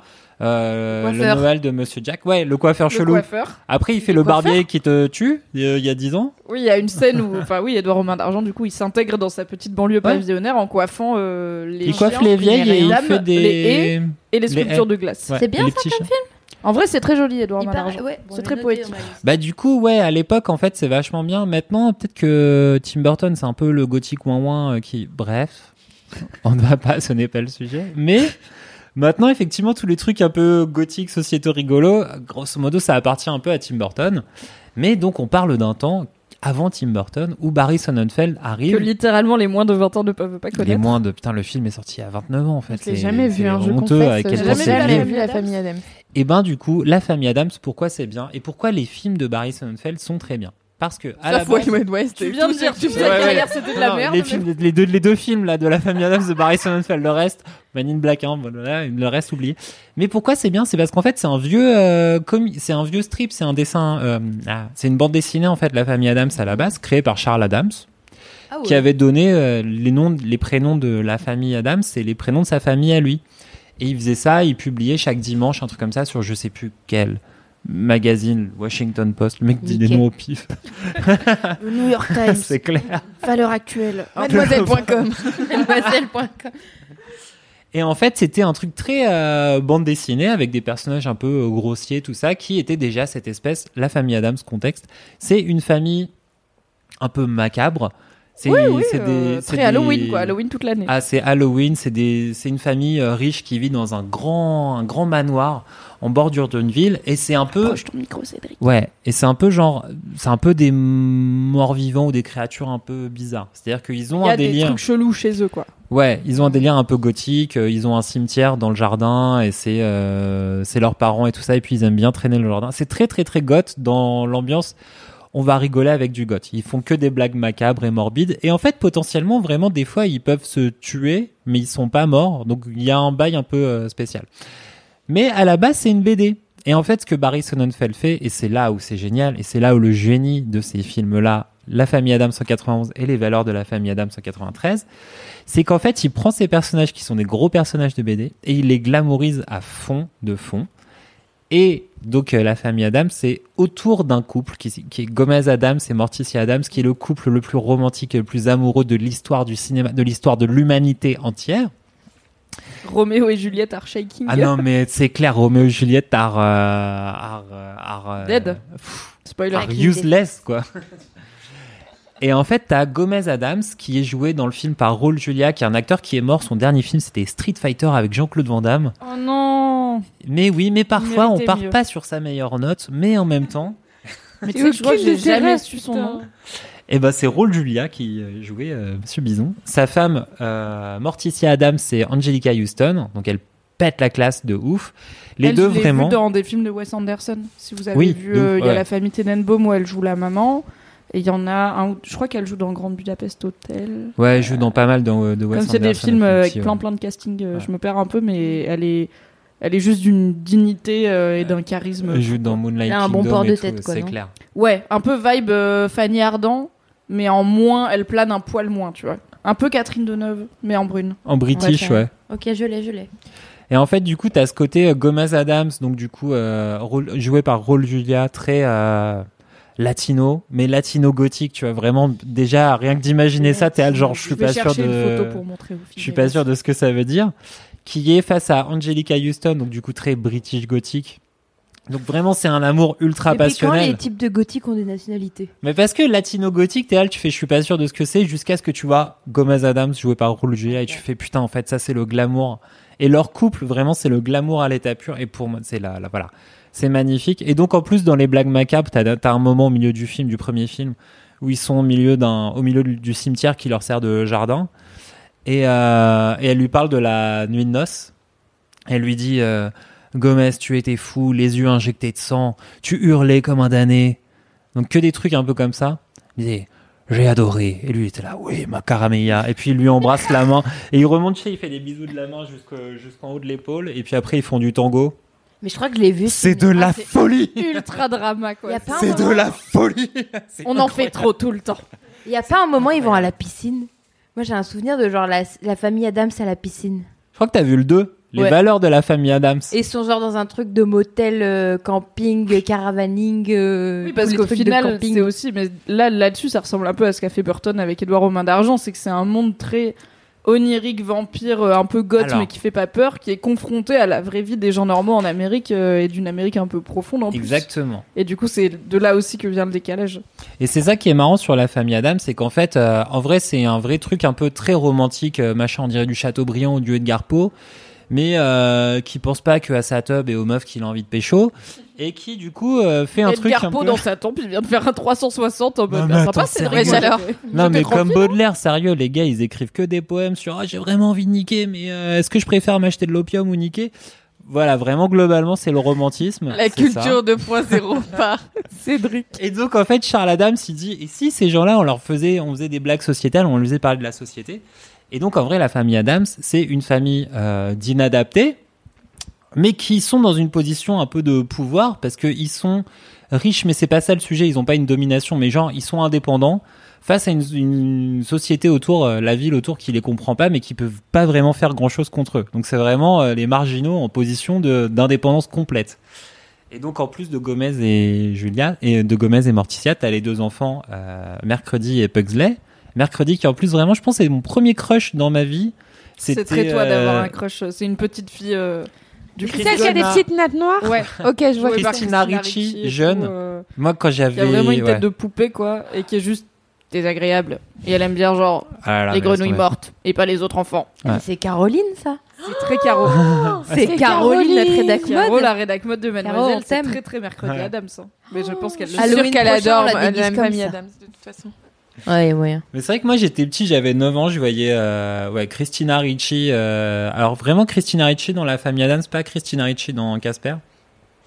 Vraiment, le cette mec a des standards Personne Casper lequel si Casper Casper le gentil fantôme Avec Wendy ou pas Wendy? Avec Wendy, ouais. c'est dans, c'est dans Wendy, elle est hein. tante et tout, elle a une combi rouge. Je connais le film par cœur, je vous fais le générique jusqu'à la fin. où les méchants fantômes ils sont verts. Non, Ils sont ils blancs. sont blancs dans Wendy. Ils sont blancs, ouais. Hmm. Ah bon dans ma tête ils étaient verts et Bon. Bref, et ben du coup tout ça, et ben quand j'étais quand j'étais petit, c'était voilà, c'était juste hallucinant. Et euh, du coup, t'as le premier film qui est sur et donc aussi t'as surtout euh, Fétide, l'oncle Fétide, joué par Christopher Lloyd qui est euh, le sa- le savant dans Retour vers le futur, qui est un acteur extraordinaire qui a joué vraiment deux rôles dans sa vie et après il fait les voix sur euh, Nostalgie depuis euh, le mec français, il fait les voix sur Nostalgie depuis 20 ans. Il a eu deux c'est rôles pas et lui c'est du coup c'est sa doublure C'est sa française. doublure française. Tu sais Mais ça n'est pas la même aux c'est. États-Unis, c'est pas loin d'être la même chose. je sais pas je sais pas j'ai pas trop suivi sa vie Et donc du coup, euh, le premier Famille Adam, c'est un truc où genre euh, Christopher Lloyd, il joue fétide, un espèce de de- vraiment un gars zarbi qui se fait manipuler pour aller arnaquer la famille Adam, et voler leur argent, machin, et puis qui s'éprend un petit peu de cette famille et qui et qui en fait retrouve en fait les valeurs d'amour familial, machin. Ce qui est très bien parce qu'il y a vraiment plein de scènes vraiment ultra drama, génialissime et c'est drôle à en crever euh, de ouf. T'as des, et c'est que des scènes un peu awkward. T'as genre euh, Morticia et euh, Pugsley et Mercredi qui font un spectacle de fin à l'école où ils se coupent les bras, il y a du sang qui jaillit sur les premiers rangs et genre tout le monde est choqué. Et eux ils sont là genre mais c'est tout à fait normal et, c'est le décalage complet, mais tout le temps le décalage dans le sens vous êtes des marginaux, vous avez raison, donc c'est ça qui est aussi très marrant. Oui, c'est la victoire des, des underdogs et des gens Ah ouais. chelous, quoi. C'est vraiment les gens chelous ont une meilleure vie que les gens normaux mais dans la de- famille mais c'est trop ça. Et en mode vraiment très très très euh, normal. Il n'y a pas le côté drama que tu peux trouver chez un Tim Burton où finalement il y a une vengeance de la société, machin. Là, c'est vraiment juste, en fait, c'est normal. Vous êtes, vous, si vous êtes normal, vous êtes nul. Je sais pas entre guillemets, tu vois. C'est vraiment Caroline, Il n'y a fait. pas d'autre bail. La révélation. Ah Caroline ouais. Adams. De ouf. C'est les Simpsons en film. Bref, donc t'as ça. Et le deuxième, Les valeurs de la famille Adams, qui est très drôle, qui sort en 93, c'est un remake un peu du premier, sauf que là, ils ont un bébé qui a une moustache. Comme Gomez. Il, comme son il papa. naît à la, il naît à la naissance, il a une moustache. Et du coup, c'est vraiment le même film, sauf qu'au lieu de parler euh, de, soci- de social, genre d'arnaque, de famille, machin, ça va parler d'amour. Et il est très très bien ce film. C'est vraiment les valeurs de la famille Adams. C'est pas une suite, c'est vraiment une sorte de remake. Où, euh, où t'as plein de blagues autour euh, de l'amour, de l'appartenance à une famille, qu'est-ce que c'est, et machin. Donc en plus, ça dit plein de choses bien. Et t'as Pugsley et Morticia qui sont envoyés dans un camp de vacances Mercredi. américain. Pugsley et Mercredi. Ils sont envoyés dans un camp de vacances américain. C'est parmi les scènes les plus drôles du cinéma de toujours. C'est là où elle est en indienne un peu. Et C'est euh, là où elle est en indienne. Ah oui, je vois les Et images. mais j'ai le niveau de malaise et de blague est tellement génialissime. Mais vraiment, il n'y a pas une scène de South Park qui est plus malaise que les moments dans Les Valeurs de la famille Adams. Mais du coup, c'est nul parce que moi, tu m'avais donné très envie de revoir La famille Adams le 1. Je pense pas que j'ai vu le 2. Parce que, genre, Il cette scène, bien. je me souviens parce que il y avait plein de gifs sur Tumblr de Mercredi Adams, euh, du coup, en, en genre. euh, Lily la tigresse là euh, qui veut tuer les Mhm. autres enfants. Mais si tu me dis que c'est le turbo malaise, moi j'aime pas le malaise, tu vois. Genre je peux pas regarder The Office, je suis pas bien. non, en fait, c'est pas le malaise à la Ricky Gervais, c'est le malaise genre euh, les gens normaux, ils savent pas quoi faire. Du coup, ça c'est quand même assez délectable quand tu t'identifies euh, aux Parce que outsiders. toi t'es un peu un weirdo. Mais bon, Il a une casquette à l'envers et un pull avec un singe, donc oui, probablement un petit peu. Ouais, ouais. C'est Orelsan qui disait je suis fi- maintenant que je suis non, je suis fier quand les gens normaux me disent que je suis pas normal, un truc comme ça. Mhm, Ça Voilà. se tient. Très Très belle conjugaison, bravo. Les gens normal. Voilà, c'était ça. Regardez la famille Adams. Trop Euh, cool. Ne regardez vraiment. Peut-être dispo sur Prime Video, peut-être pas. Peut-être. Vous vérifierez de Ou votre alors, côté. demandez à votre ami qui vit de l'autre Mhm. côté, outre-Atlantique, Mhm. de vous envoyer les VHS. Merci Cédric. Ça en vrai, ça m'a donné grave envie. euh, J'ai un peu envie de me taper vu la et famille en fait j'avoue que ensemble. je me suis toujours dit genre ça a l'air vraiment vieux comme film enfin genre les films où Ouais, l'image est vieille ça me rebute de ouf et du coup c'est- je pense que c'est pour ça que je l'ai jamais encore regardé parce que déjà j'ai jamais entendu quelqu'un qui me disait faut que tu regardes ça c'est trop bien et en plus parce que je vois les gifs et c'est tout ce que je vois tu vois je suis là jamais j'ai envie de Mais ça a une dégaine Ouais. de films vraiment de vieux vieux films, mais c'est fait exprès. En soi, Ouais. c'est un film qui date de voilà de l'époque euh, Tim Burton, Oui, euh, Casper, euh, début des années 90. Donc, Oui. je pense qu'à quelques années Ouais. près, t'aurais grandi avec. Tu vois, moi, Mhm. ça passait à la télé quand j'étais gamine, et ça passait pas en mode le vieux film que tes parents veulent regarder. C'était ah ouais, il y a la famille Adams, trop bien. Et ça a un côté très irrévérencieux et très euh, provoque mais gentil. Et t'as tout ce côté esthétique goth. euh, Il y a une vraie euh, esthétique, non Il y a plein de, de- trucs de enfin genre les Jack et- Parker et les meufs comme ça, c'est leur Ouais. première, ça fait partie de leur premier contact avec cette esthétique là de.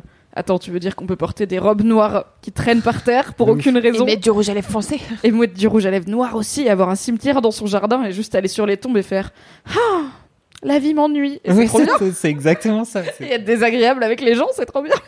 Trop cool bah Ouais, c'est ça, c'est que c'est un peu la- euh, ouais, si c'est un très bon complément à Tim Burton parce que effectivement c'est pas Tim Burton c'est un peu plus ouin ouin quoi c'est Tim méga Burton c'est genre les gens sont pas gentils avec moi Ah la famille Adams c'est t'as pas besoin des gens tu t'en fous trouve Ouais, ta propre famille chelou ça. et tu vas vivre avec eux people. tu vois c'est exactement fuck ça. la société trop cool merci Cédric Bah, ça donne Merci, envie, ouais. Lucie ah c'est à moi ouais Alors, j'ai pris beaucoup de notes parce que je suis pas très Incroyable. forte pour expliquer les choses. Mais du coup, j'ai pris des notes. Alors, eh ben, mon gros kiff, il est un peu lié à mon mini kiff dans le sens où C'est les Il salades de s'agit- pâtes. c'est C'est le, comté dans le riz, dans les salades de riz. Non, c'est un, un jeu auquel j'ai joué au week-end où j'étais avec mes amis, pendant lequel j'ai mangé aussi des salades de riz. Euh, et c'est un jeu qui s'appelle Avalon. Alors, il s'avère que moi, je savais pas que ça s'appelait comme ça parce que personne n'avait le jeu avec nous. C'est ma cousine qui a dit Eh, J'ai joué à un jeu qui était cool, euh, euh, vas-y, je vais vous faire des cartes. Donc, elle a dessiné sur des cartes. Donc, je sais pas à quoi ressemble le jeu en vrai, j'ai juste joué avec des fausses cartes. on est dans le full la moitié des infos Oh, non, mon non, mais en vrai, je connais jeu que j'ai les- jamais vu Le reflet de la moitié des infos. Bah en fait j'ai les règles mais je sais pas à quoi ressemble le jeu en vrai tu vois. Mais euh, en gros pour vous donner un peu de d'idée de ce que c'est comme jeu, c'est un jeu qui ressemble beaucoup au loup-garou, mais c'est un loup-garou qui est plus euh, stratégique dans le sens où le loup-garou quand il joue dans la vie, enfin, c'est très marrant le loup-garou et tout, c'est juste que on n'est pas sur la meilleure stratégie de toute façon puisque si t'es villageois, tu branles rien jusqu'à te faire tuer. Euh, le jour du vote, euh, bah, c'est pas comme si tu pouvais faire grand chose à part dire ah, j'ai entendu du bruit la nuit euh, de ce côté-là. Enfin, genre, t'as pas beaucoup d'arguments. Et là, l'idée, c'est que du coup, c'est un loup-garou, mais en version, t'as des vrais arguments et t'as des vraies stratégies. Hmm. Alors, ça s'appelle donc Avalon. Euh, et donc, dans Avalon, t'as deux teams. T'as je la pense qu'on team. va quand même dire que ça s'appelle Avalon. C'est un truc Avalon, tu vois. Je pense pas parce que c'est censé être les chevaliers du roi Arthur. Ça ouais, donc c'est totalement Avalon. Les chevaliers du roi Arthur, Ah c'est aussi un mythe euh, britannique. Et ça se Ah. prononce plutôt Avalon pour éviter tout. Moi, j'aimais bien le titre. titre. Avalon. titre, titre. Alors du coup, j'étais avec mes potes, on a joué à Avalon, j'avais jamais joué, c'était original hein, comme jeu. Comme les loups-garous, mais en plus Je raté. vais arrêter d'avoir 8 ans d'âge mental. mais- Je me doutais que quelqu'un allait dire ça. Mais nous, c'est pour ça on jouait à- au loup-garou, mais en pas pareil. Et donc, dans Avalon, il y a deux teams. Il y a la team des fidèles vassaux d'Arthur. Donc ça, comme vous vous en doutez, c'est les gentils. C'est les griffons d'or, ça. Et il y a les serviteurs de Mordred, qui sont donc les serviteurs Les du mal, serpentards. les Yes. bâtards, où leur but c'est de faire perdre tout le monde. Donc, Avalon, comment ça se passe En gros, on va avoir des quêtes. Donc, en tout, il y aura cinq quêtes euh, au cours du jeu. Et en fait, le but c'est que euh, la team, donc soit les gentils, soit les méchants, qui a gagné le plus de quêtes sur ces cinq quêtes, euh, gagne la partie. Voilà, c'était un Déjà, peu- c'est tellement ma cam. C'est tellement ah c'est ta tellement Oui. ma cam. Non mais Il y a Mimi- genre des Macabre. trucs- Macabre Macabre. Mais non, c'est tellement ma cam. Il y a des quêtes à faire et c'est un truc médiéval, donc je suis. Ça, yes. c'est mon angoisse. mais du coup donc comme dans Ça, vous me perdez. Comme dans le loup-garou, chacun a un personnage qui est euh, caché, c'est-à-dire qu'au début tu tires une carte, tu vois qui t'es, et personne d'autre que toi sait qui tu es. Euh, sauf une personne, mais je le dirai après, sinon ça va trop embrouiller. Alors, donc en fait, le truc, c'est Prenez que des notes. à tour de rôle, il va y avoir un meneur, entre guillemets, qui va envoyer une équipe en quête. Donc, en premier, ça va être moi, ensuite, ça va être Cédric, machin. Donc, moi, si je dois envoyer des gens en quête, je vais dire, bon, bah, je bafouille trop. Je réfléchis. Est-ce que pas. tu prends des vraies notes, Cédric Respire. je prends des notes du jeu pour savoir comment je regarde. jouer. Je pars ça. en vacances dans deux jours. Je- D'accord. Donc, comme en tout, il y a cinq quêtes, euh, on va envoyer de plus en plus de gens au fur et à mesure des quêtes. Donc, la première quête, on envoie trois personnes. La deuxième, c'est genre quatre. Après, il y a encore quatre. Après, il y a cinq. Enfin, je sais plus, mais c'est un truc comme ça. En gros, on envoie de plus en plus de gens. Pendant que t'envoies trois personnes, les autres ils font quelque chose ou juste ils Bah, regardent justement, je vais expliquer. En gros, donc, le meneur de jeu va choisir une équipe pour envoyer en quête. Sauf que c'est pas arbitraire, étant donné que les autres joueurs ont leur mot à dire. C'est-à-dire que après chaque euh, après chaque après chaque décision de on va je vais envoyer telle personne en quête, le reste des joueurs va voter. Est-ce que oui ou non on est d'accord pour envoyer cette équipe? Si c'est oui, les gens partent en quête. Si c'est non, on fait tourner le bouton euh, meneur de jeu, le, le pion quoi en gros. C'est plus la personne de base qui était meneur de jeu, c'est plus elle, c'est une autre personne, la personne suivante, qui va donc envoyer une autre équipe. On revote et à nouveau, si on n'est pas d'accord, on rechange et tout. On peut faire ça jusqu'à cinq fois et au bout de la cinquième fois, si euh, les gens sont encore pas d'accord, on s'en fout. Enfin, on vote pas la dernière fois, les gens partent quand même. Et on est d'accord que le concept c'est que tu sais pas qui est gentil et qui est, C'est ça. méchant.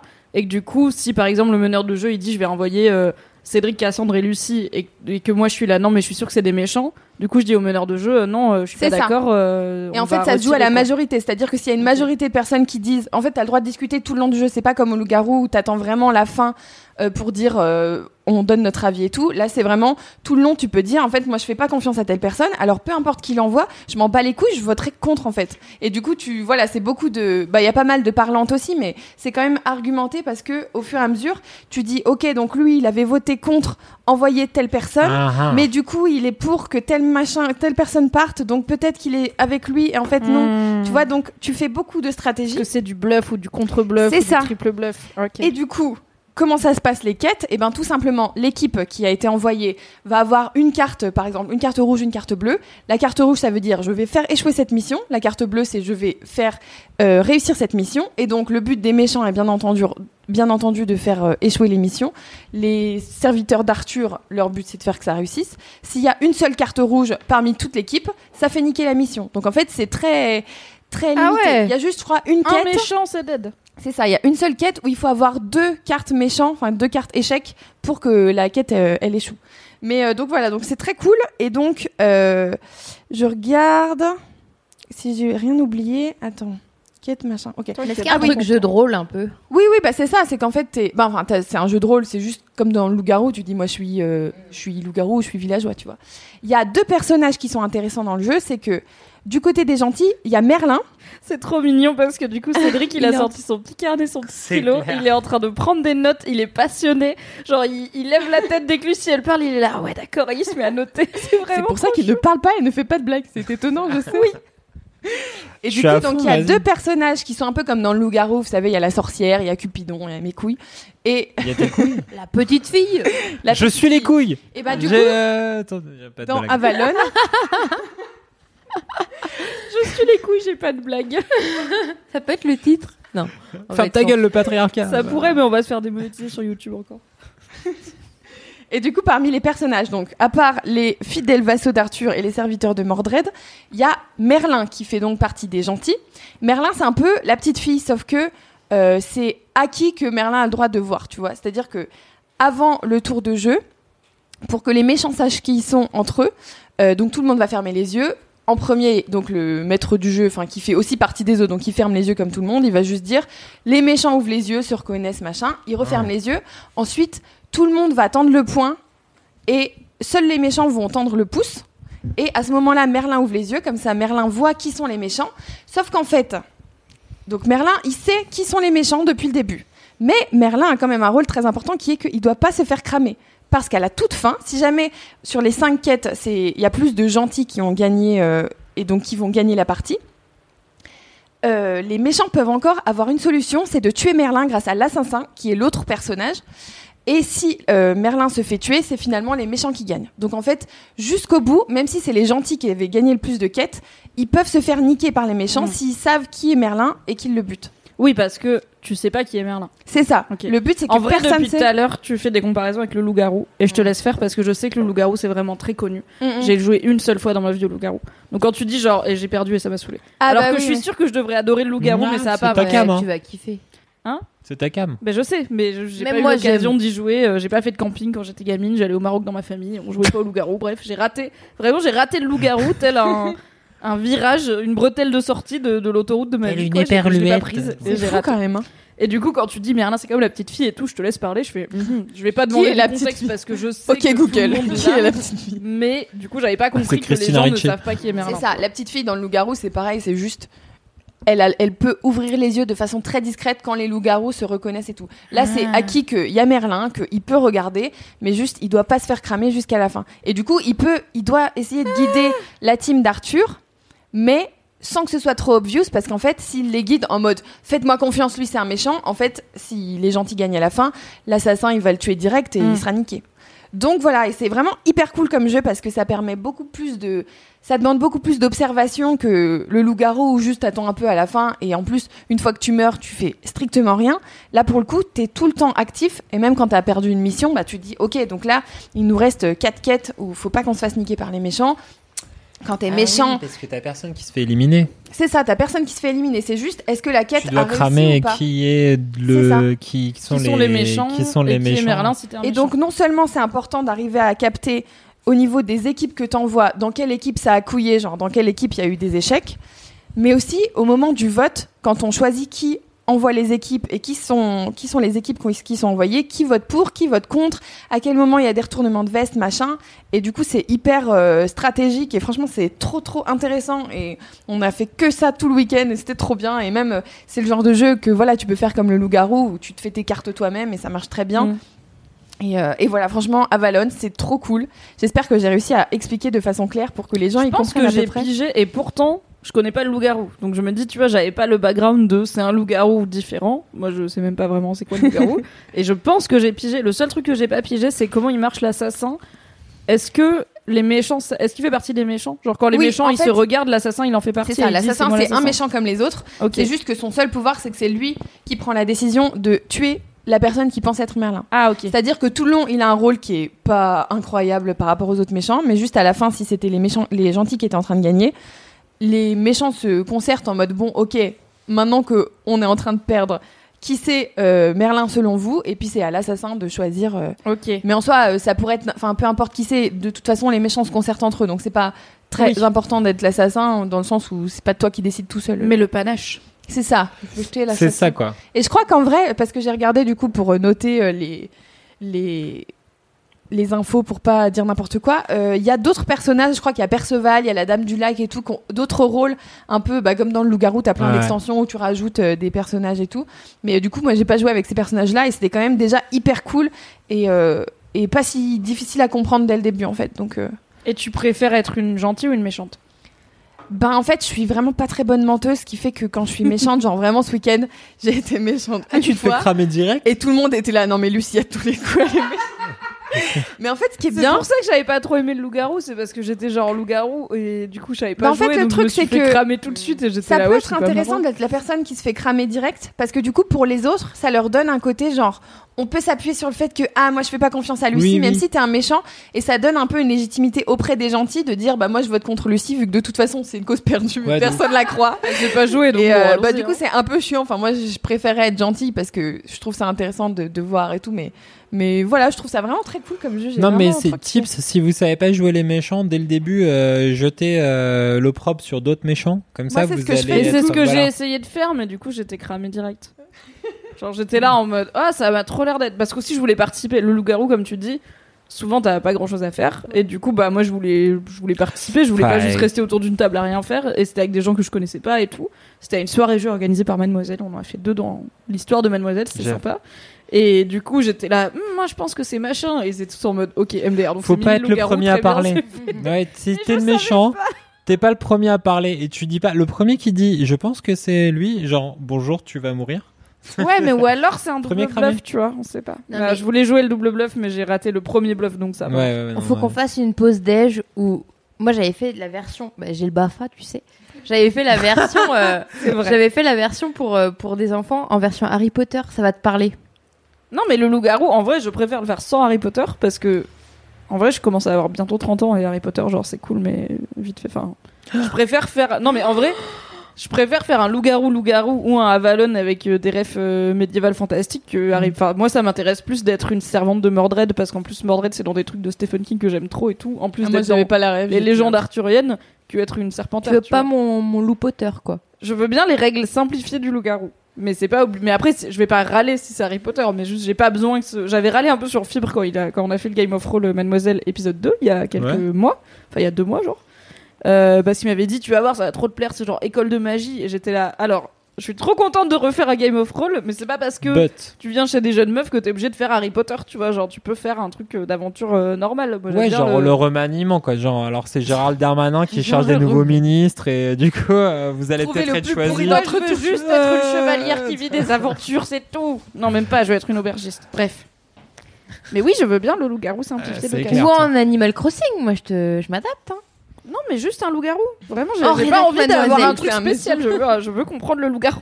Non ça m'intéresse pas. Mais c'est pas si compliqué que ça. Mais là, pour le coup, ouais, je trouve que, enfin, tu vois, d'avoir joué à ça, je me suis vraiment dit, ok, le loup-garou, il y a tellement un potentiel supérieur à ce qui se fait vraiment. Enfin, après, je pense que c'est aussi plus adapté aux enfants et tout, parce qu'en vrai, moi, j'y jouais déjà en primaire, donc je me dis, ça a un sens que Mais vraiment, soit. j'ai l'impression d'avoir raté la culture française, Ouais. quoi. Genre, je, je- Ben, je sais pas ouais. ce que j'ai, ce qui s'est C'est comme passé si t'avais pas vie. vu euh, La Cité de la Peur, là.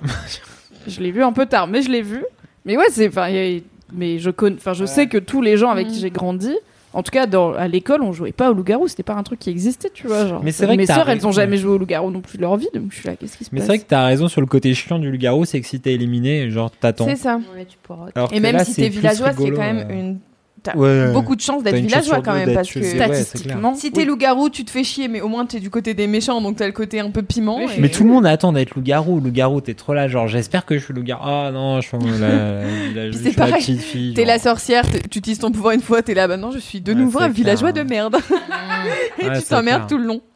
Mais, euh, mais voilà, du coup, Avalon, je vous le conseille vraiment, c'est vraiment trop cool comme jeu. Bah, ça donne grave envie. et euh, j'espère que j'ai réussi à bien expliquer. Oui. Et euh, bah en vrai, si je l'achète un de ces quatre, on y jouera à la rédac parce que moi je trouve ça vraiment trop cool. T'as une idée de combien il faut être minimum euh, Parce qu'il y a quand même deux groupes, donc 17. j'imagine, euh, Je Genre pense quatre, que, c'est pas beaucoup, tu vois. euh, Je pense que 5, 6, même si bon, c'est pas nombreux, mais euh, là, genre on était 12 et c'était cool, tu vois. Yes. Mais Trop franchement, trop cool. Bah écoute, à la rentrée, quand toute l'équipe est revenue Yes. au bureau, on se fera des pauses déj à Valonne. Trop bien. Merci Lucie pour ce gros kiff. Merci à vous. Merci. Cachou. Lucie. Cachou, c'est quoi Alors, je viens vous parler art et Méditerranée. En fait, De euh, passion. Le de passion, ouais, j'ai un peu réuni mes passions et voilà, j'en ai fait un truc. En fait, euh, pas plus tard qu'hier, j'étais en train de rédiger un article, car oui, je suis CM, mais des fois, euh, je prends mon clavier et mon WordPress et j'écris des petits trucs.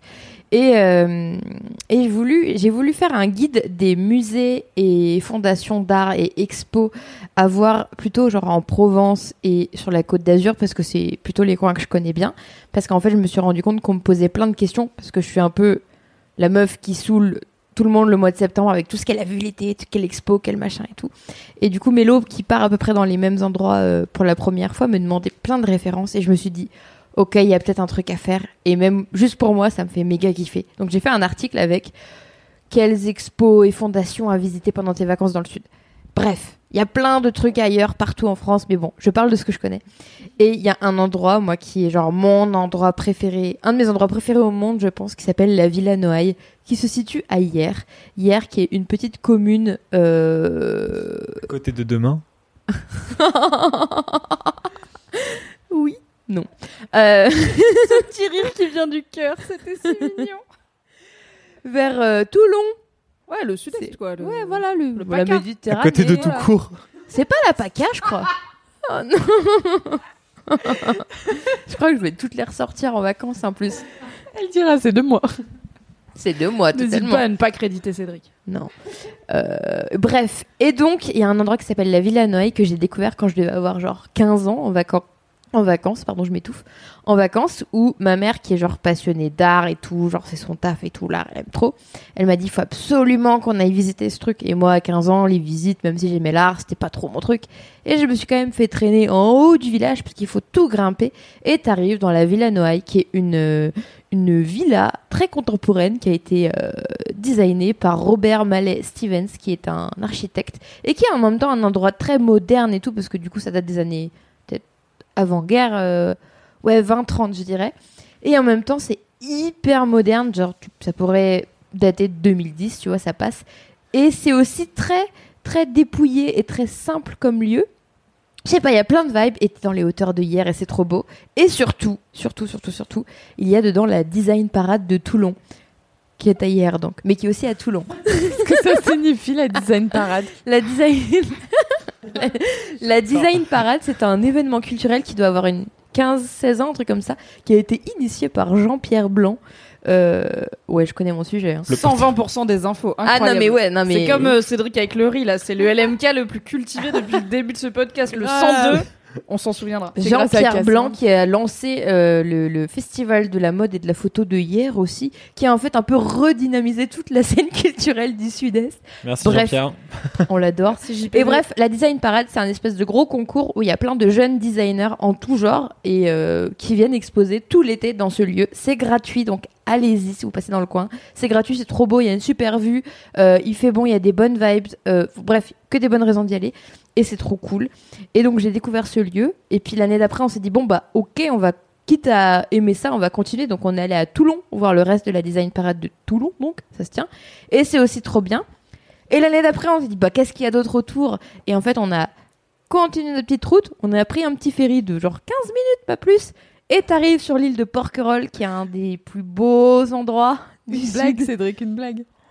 C'est- Je suis Porquerolles. fasciné. Je suis fasciné par. euh, J'entends les par ta cigales. Porquerolles. Porquerolles, t'as pas un truc Porquerock, Rock'n'roll, tu vois, Porquerolles. Ouais, non, mais pas mal, J'ai essayé, j'ai essayé. Peut-être je la coupe au montage. Je sais pas.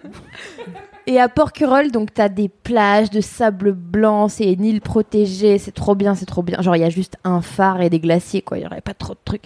Un peu Il y a plus. Et l'année Des gens qui vendent des glaces. Et non T'es là, c'est pas dans le des sud. gros trucs de glace. des montagnes, le Mont Blanc, le Mont, euh, Des mammouths. le Mont Cigale, et, euh, et Le mont Steven Seagal. J'ai pas compris. Pop, pop, pop, pop. Parce qu'elle parlait des cigales, l'insecte du sud. Et du coup, Steven Seagal, acteur euh, Je de films d'action, euh, époque JCVD, années Je- 80. Cultural. euh, JCV Jean-Claude. Il est de euh, natu- hein, naturalisé par Poutine, acteur russe Mm. maintenant. Comme, euh, comme, Il a fait une de Depardieu. Comme il a fait une Depardieu. Ouais. Ah. Mais lui, il se battait comme un Porquerolles. le Mont glaciers. pas du tout les On glaciers. va pas dériver sur Steven. Seagal, c'est Et l'année dernière, donc en 2019, euh, la Villa Carmignac, qui est une très belle euh, maison euh, privée avec des collections d'art de Monsieur Carmignac, est devenue la Fondation Carmignac. Donc en fait, eu des collections que tu peux visiter. Et c'était trop bien. Il y a vraiment que des trucs bien en ce coin. Et donc, tu visites pieds nus.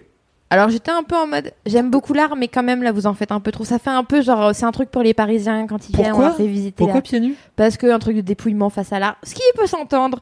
Ok, ok. Bref, mais il y avait surtout des trucs trop cool. Et là, De toute façon, c'est le sud, je veux dire, t'es en Tongue anyway, tu Oui. vois, ou en Birkenstock. Donc t'enlèves tes pas- birks et voilà. C'est pas un truc euh, de sport euh, de d'hiver où ils te disent alors là par contre c'est que pieds nus. Pieds nus dans la neige. Bordel. Et, Et c'était trop bien, des super collections, des super expos et tout. Bref, je me suis dit, ok, j'ai déjà trois lieux et tout. Et j'ai continué mon truc et j'ai fait ma petite piste et j'ai fait mon petit article. Et vraiment, j'étais vraiment à Paris, euh, en plein mois de juillet, en train d'écrire mon article. Mais j'étais vraiment dans le sud. J'avais les jambes au soleil, puisqu'il y avait le petit rayon de soleil qui fera pile au bon moment, au bon endroit. C'était trop bien. Et donc, dedans, je vous parle de la fondation MAG, qui est plutôt près de Saint-Paul-de-Vence, de euh, du Mucem parce que même si j'aime pas trop mais bon c'est quand même à Marseille c'est un, voilà important C'est joli. Euh, de quoi d'autre? D'un truc dans les vignes qui est ouf bref Est-ce que t'as mis le palais idéal du facteur cheval? C'est un peu trop C'est un peu trop haut. pour la Ah, Provence quand même. même la si Provence, un peu le genre- palais idéal du euh, dans le cœur C'est un truc dans la. C'est encore dans la Drôme, hein, il me semble. c'est dans la Drôme ouais, c'est pas Et c'est du coup, si vous connaissez pas, c'est une construction d'un mec qui a juste créé. Ah, son- c'est le mec qui a fait le truc, genre le, pal- Avec le des palais pour sa là. meuf, là, non? Non c'est pour euh, c'était un peu pour hein. lui-même en fait il délire, était, il était globalement. facteur Oui, Et ça, il- ouais. pendant sa tournée, il ramassait des coquillages, des, euh, des coquillages, des pierres, enfin tout ce qui est Ouais. minéraux, quoi. Et on a, il avait un projet fou. Et il a. Pardon, je vous en prie. Des amis Eh ben, de vous lancez, moi je Ah connais, non, je- mais je si, mais connais c'est les genre, euh, sujets. les, les sculptures de, ouais, ouais, les sculptures euh, cheloues de France. euh, Et il a fait, d'abord, il avait fait un petit truc, et après, il a fait le grand palais, et ça représente à peu près. C'est plutôt assez exhaustif, donc ça représente quasiment toutes les grandes cultures du monde, et il y a plein de références au milieu marin, terrestre, les animaux et tout. Et c'est trop beau, c'est trop beau, faut y aller. C'est vers, c'est genre, à, je sais pas, 30 km de Valence, un truc comme ça. Enfin bref, euh, mon gros kiff, c'est genre la culture et le soleil. Donc en gros, les lieux culturels au soleil, comme ça, tu bronzes, tu te mets un peu à l'ombre dans les, dans les pinettes ou dans les salles, euh, pas les salles sombres, c'est les cinémas, les salles d'expo. Et voilà, et il y a plein de trucs. Donc si vous allez en vacances, allez lire mon des article. vagues et les petites. Enfin voilà, la culture et le soleil. Et les cigales. Mais c'est trop bien parce que je vais à Nîmes euh, en vacances euh, dans deux semaines et du coup, euh, bah, je serai pas loin d'une partie de ces trucs donc je pourrais aller voir. Moi qui avais plutôt prévu de faire resto plage dodo, je me dis que je peux bien caler un ou deux trucs culturels euh, Mais entre temps. Trop stylé. Moi j'ai une question. Pourquoi est-ce que ça s'appelle villa les trucs euh, culturels? Parce que c'est des maisons et les maisons dans le sud sont ça. Je crois qu'une villa, pour qu'une maison soit considérée une villa, il faut juste qu'elle ait un étage, je crois. Je crois parce qu'en fait ma grand-mère elle arrête C'est pas un de dire duplex, mais à l'italienne, quoi. Mais genre, non, mais duplex, c'est un En appartement. Mais genre, parce que ma grand-mère, elle arrêtait pas de dire, ouais, là, dans la villa et tout. Et genre, on avait, elle avait une maison. Et donc, j'étais en mode, arrête de te la péter et tout. et elle était en mode, non, non, mais c'est une villa. Il y a, deux, il y a un escalier, c'est une villa. Donc, Ouais, je ça sais pas, dans je sais pas grenier, si mais- c'est Mais c'est confirmé. parce que du coup, les villas, c'est toujours des maisons à la base des personnes qui ont organisé le truc, euh, le- les expos et tout. Non, mais genre, c'est, c'est comme, euh, tu, tu vois, la maison de la. Moi, j'ai un Maison exemple. de la très- mode. La maison de. La maison du, de, de, de la pogne, et bah, c'est la maison de. Alors c'est un exemple qui ne marche pas si t'es pas du sud-est. Oui, j'arrive pas à-. Vous Vraiment, mangez, ils genre- mangent quoi à Paris les gens La maison du. Du pain. du La- croissant. la maison du pain, tu vois, bah, c'est parce que c'est l'endroit où voilà. D'accord. Oui, mais maison tu- et villa, c'est pas pareil. Du coup. Je pense c'est après, pas- le c'est facteur pas cheval, il a un C'est palais, pas tu genre vois, plus, enfin. plus, plus t'avances vers l'Italie, plus ta maison, ça devient Pour une moi, villa. les villas, c'est un toit plat. en Espagne, euh, en Bretagne, pardon. Est-ce que les villas, c'est parce que c'est c'est Bah, un toit plat? Moi, dans ma tête, ça fait ça, mais Ouais, j'avoue, moi aussi, comme à, le- à Hollywood. Non, pour moi, dans ma tête. Hollywood. En fait, une fois, j'avais demandé à mon père. Moi, je trouve ça trop. Enfin, en tout cas, en grandissant, je trouvais ça trop, trop, trop, trop cool. Les maisons qui avaient un nom. Genre euh, la villa Ah euh, ouais, Mésange, en tu vois, je trouvais ça trop joli. Ou de lui donner un nom d'un artiste ou quoi, j'étais assez trop beau. Et du coup, j'étais là, papa, on peut donner un nom à la maison Et je sais plus, je crois qu'il avait cherché, du coup, c'est quoi les conditions officielles pour donner. Après, en vrai, tu peux mettre une plaque dessus, on s'en fout. hein. Mais du coup, il y, a des- il y, a des- ouais, il y a des critères. Et je pense que c'est un peu pareil pour villa. Mais c'est pas genre maison, villa, c'est dans un village, village. C'est pas un Bah truc, non, ça se trouve. don't know. Toutes les maisons seront des, seraient des villas. La villa des Médicis. Bah non, dans la ville, ce serait une une villa. Ah bah oui. On pourrait interrompre ce podcast pour se renseigner, mais on va pas le faire. On va vous laisser chercher sur Oui, internet Voilà. Et juste Parce que là, tout le continuer monde se pose la à question dire des dans trucs sa dont on n'est pas sûr. Et du coup, Mimi, ton grand kiff, qu'est-ce que c'est? Alors mon gros kiff, je suis en train de me rendre compte que j'aurais probablement dû inverser mes deux kiffs parce que Hamilton c'était vraiment un gros kiff, mais comme j'avais pas prévu de faire Hamilton à la base, anyway c'est pas grave. C'est quand même un truc que j'aime bien. C'est aussi un truc euh, pop culture pour le coup. C'est le guacamole. J'adore le. Un jour je ferai un kiff. La Ah, salade de guacamole. J'ai tellement d'opinions sur les gens qui achètent du guacamole tout prêt. Moi, vraiment. j'aime pas le guacamole. Non, ouais, je tiens suis d'accord. Ouais. On, en parlera une autre fois. non, mon gros kiff, euh, c'est aussi un truc de pop culture parce que donc je suis toujours pas partie en vacances et j'ai pas grand chose de nouveau. Enfin, la vie, euh, à part le fait qu'on a des nouvelles bosses, mais on vous en a déjà parlé. Ma vie, c'est plutôt la routine en attendant la suite délivrance de prendre mon TGV pour le sud-est et aller me dorer le cul. Du coup, bon bah je passe du temps à regarder des trucs comme d'habitude et euh, mon gros kiff c'est regarder des vieilles séries. Qui est un truc que je fais plutôt peu, enfin vieilles, en tout cas des séries terminées des années 2000 quoi. Dallas, 24 saisons, Glee. deux ans d'engagement. Mais en fait, autant je peux, il y a plein de films que j'ai vus plusieurs fois parce que c'est un kiff de revoir des films que t'aimes bien et de les montrer, de les faire découvrir à quelqu'un. Autant avec les séries, c'est plus compliqué parce que c'est long une série, donc si tu veux te retaper tout, enfin tous les ans, je me dis, je vais me faire un rewatch de Lost et en fait, je regarde la première saison de Lost et je suis là, ah ouais, quand même motivée, meuf. 25 épisodes de 50 minutes. C'est long en vrai. À l'époque, les grave. saisons c'était long. C'était pas genre Netflix a un peu euh, posé un genre de règle du 10 ou 13 épisodes par saison que HBO faisait aussi, mais fut un temps dans le peak TV, comme on disait, euh, les séries, c'était vraiment très très long les saisons. Donc en fait, euh, il faut quand même que je sois, surtout pour des, des séries à épisodes longs, autant re-regarder un Modern Family par-ci, un Parks and Rec par-là, les sitcoms de 20 minutes, ça va. Autant je re-regarde jamais des... Et même, j'ai du mal à commencer des plus vieilles, enfin des séries un peu plus anciennes et déjà terminées, parce qu'il y a tellement de trucs qui sortent et dont tout le monde parle que je me dis, bah, quitte à commencer une série, je vais plutôt regarder un truc... euh, actuel pour savoir un peu ce qui se fait en ce moment parce que c'est aussi en partie mon travail d'être au courant de ce qui sort en, ce moment comme série. Mais ça fait un, ça fait un peu de temps que j'ai du mal à trouver des nouvelles séries euh, qui me chauffent. Alors bon, dans l'épisode précédent, je vous parlais de I May Destroy You et c'est très bien, mais ça va faire 12 épisodes et c'est tout. Et du coup, j'en ai un peu marre que toutes les séries que j'aime bien, ce soient des mini-séries qui sont finies assez vite, ou euh, en fait là, toutes les séries actuelles sont un peu en pause à cause du Covid, les tournages n'ont pas repris, et du coup, bah, toutes les séries que j'aime bien et dont j'attends les nouvelles saisons, genre The Handmaid's Tale, Succession et tout, je vais attendre plus longtemps que prévu. Et donc je me suis dit, je vais profiter. À la base, je voulais profiter du confinement pour le faire, mais j'ai eu Animal Crossing, donc ça l'a pas fait. L'été, ça marche bien. Euh, je me suis dit, bah, je vais regarder une ou deux vieilles séries que j'ai jamais euh, pris le temps de regarder. Donc j'ai commencé The Leftovers, qui est euh, une série euh, qui a un pitch qui est très intriguant et que j'avais essayé de regarder à l'époque où elle a commencé, mais j'étais pas rentrée dedans. Le pitch est trop bien et c'est par le co-créateur de Lost et c'est sur HBO, donc a priori c'est ma cam. Donc c'est dispo en France sur OCS. The Leftovers, le pitch c'est un jour, il y a 2 ou 3% de la population mondiale qui a disparu. Disparu. On sait pas où ils sont allés. En un claquement de doigts, ils étaient là, ils étaient plus là. Genre, t'es là, je te parle et en fait, je cligne des yeux et t'es plus là et t'as ton micro qui tombe par terre et il y a aucune explication.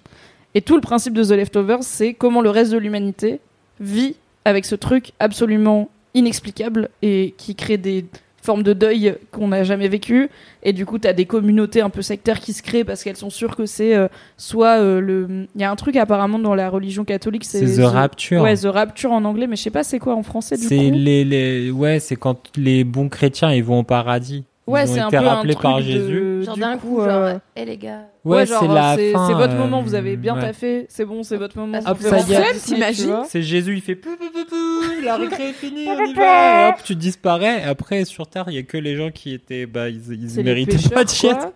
Et du coup, t'as les gens qui pensent Les que bolos. les personnes qui ont disparu, c'était les meilleures et qu'elles ont été au paradis. T'as les gens qui pensent qu'en fait, euh, c'était les pires et que c'est une punition divine. Mais en même temps, t'as des bébés et tout de vraiment 2-3 mois. Donc c'était un peu là en mode, bah ça va, ils, ils ont rien fait. Hein. Et c'est vraiment aléatoire en fait. C'est 2% de la population a disparu et puis c'est comme ça.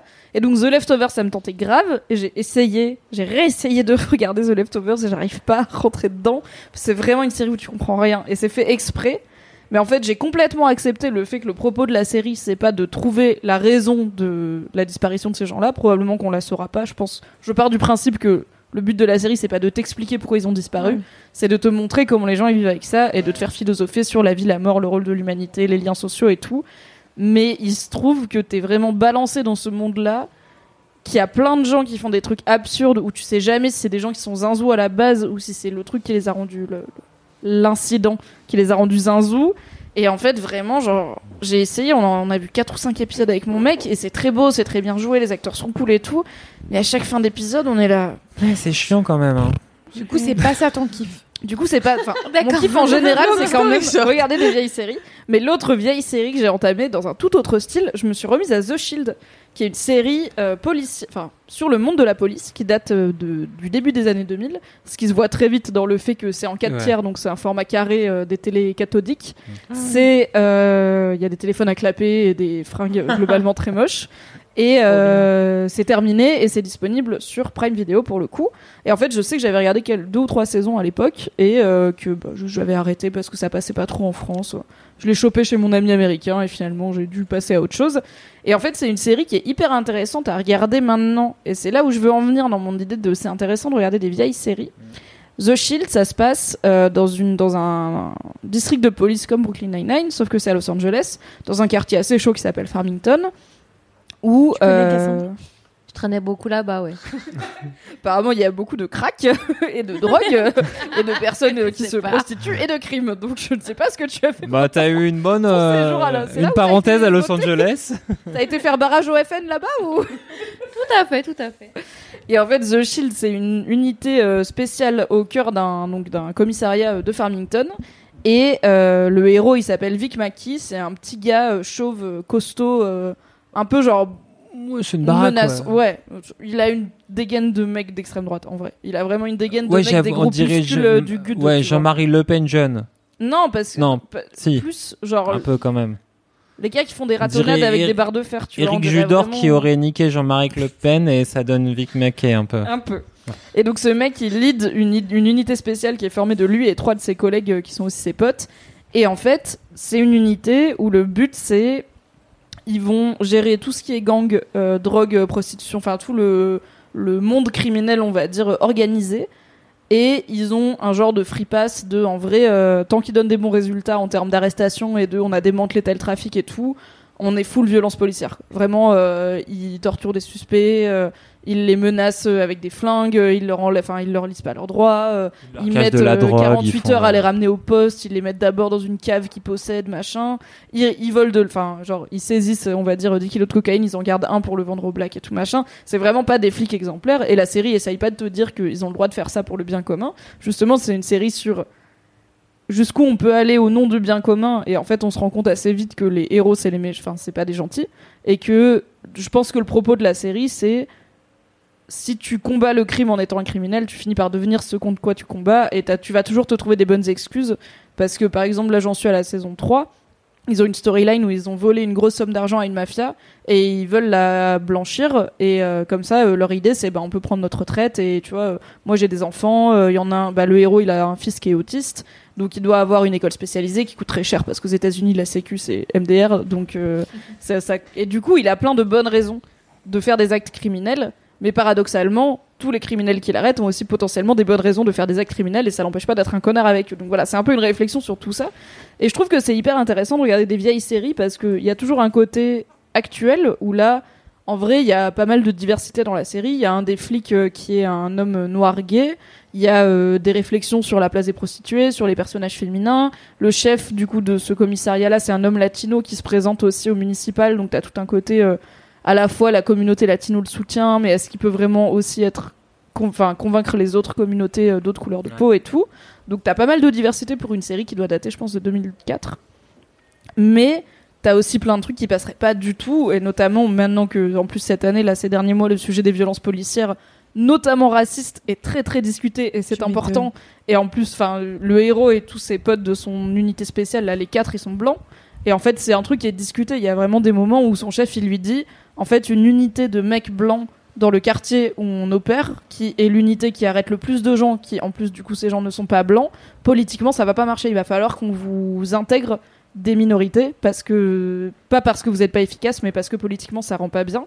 Et donc tu vois à la fois des trucs très actuels où tu dis ah ouais en vrai ça fait un moment que ces problématiques elles sont assez comprises et discutées pour arriver dans des séries mainstream.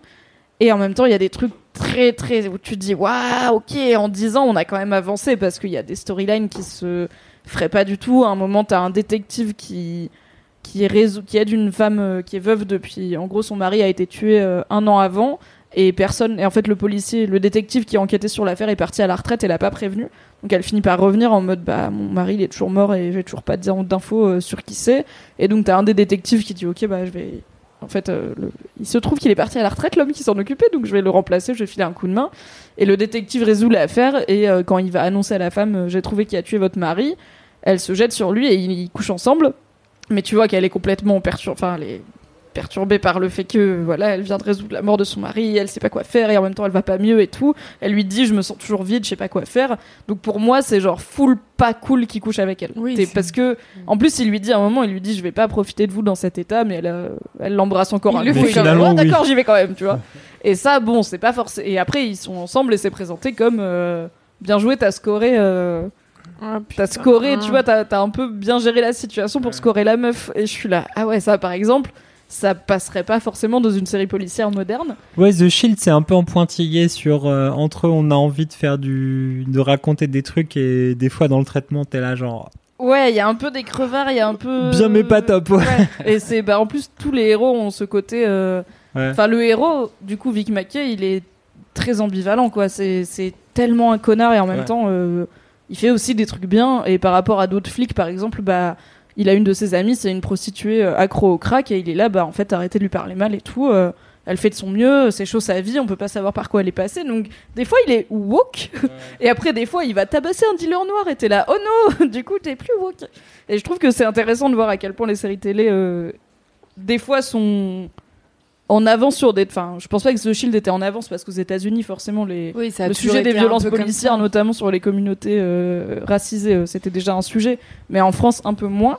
Et en tout cas, moi, je sais quand je l'ai regardé à l'époque où c'est sorti, j'avais pas du tout ce filtre euh, raciste, enfin raci- racial en tout cas. J'avais pas du tout en tête les discriminations raciales aux États-Unis parce que bon, bah, on l'apprend pas trop. Je devais être au lycée à l'époque. Et maintenant que je la re-regarde avec mon œil de 2020, c'est un plaisir de voir à quel point on a avancé et en même temps on est toujours aussi sur les mêmes problématiques Mhm. euh, parfois. Et aussi, au moins je sais que la série elle est finie et qu'elle est bien jusqu'à la fin, donc j'ai pas peur qu'elle se fasse annuler d'une saison à l'autre. Je suis juste en mode binge watching et c'est cool. Donc voilà, des fois euh, quand on n'aime pas trop ce qui sort en ce moment, bah, de redonner sa chance à une vieille série ça peut marcher. Ou pas, The Leftovers ça a pas marché, mais un jour peut-être. Peut-être dans deux ans mon gros kiff ce sera The Leftovers. Trop cool. J'aimerais bien. Du coup, t'as dit que c'était dispo sur. C'est Amazon sur Prime. Ok. Ouais. Voilà. Eh bien, Trop écoutez, bien.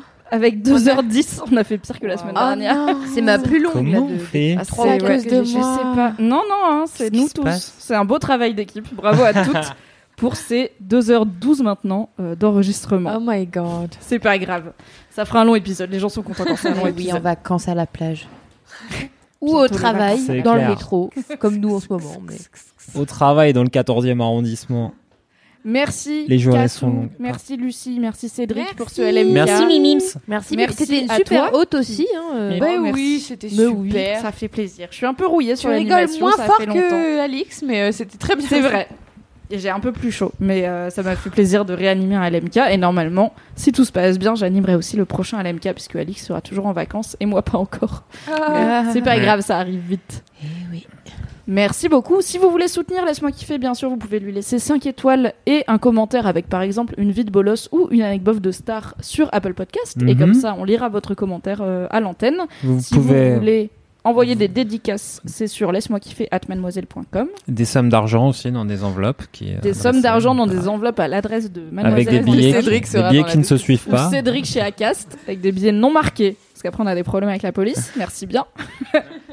Et en attendant la semaine prochaine, Ah, tu vas le dire Cédric, c'est toi. Oh là Mais là. non, meuf, c'est toi. Non, c'est toi. Je veux C'est pas toi l'animatrice. Je veux pas Ah, le dire. Mimi, t'abuses. Non, je suis En animatrice. pas attendant la semaine On prochaine. dit rien, cet épisode va durer 2 Oh, Cédric, 2h40. Putain. Go Lucie Go Lucie Et en attendant Lucie. la semaine prochaine, Touchez-vous bien le kiki Tu fais ça bien. Voilà, c'est beau. Allez, des bisous, bye bye. Bye.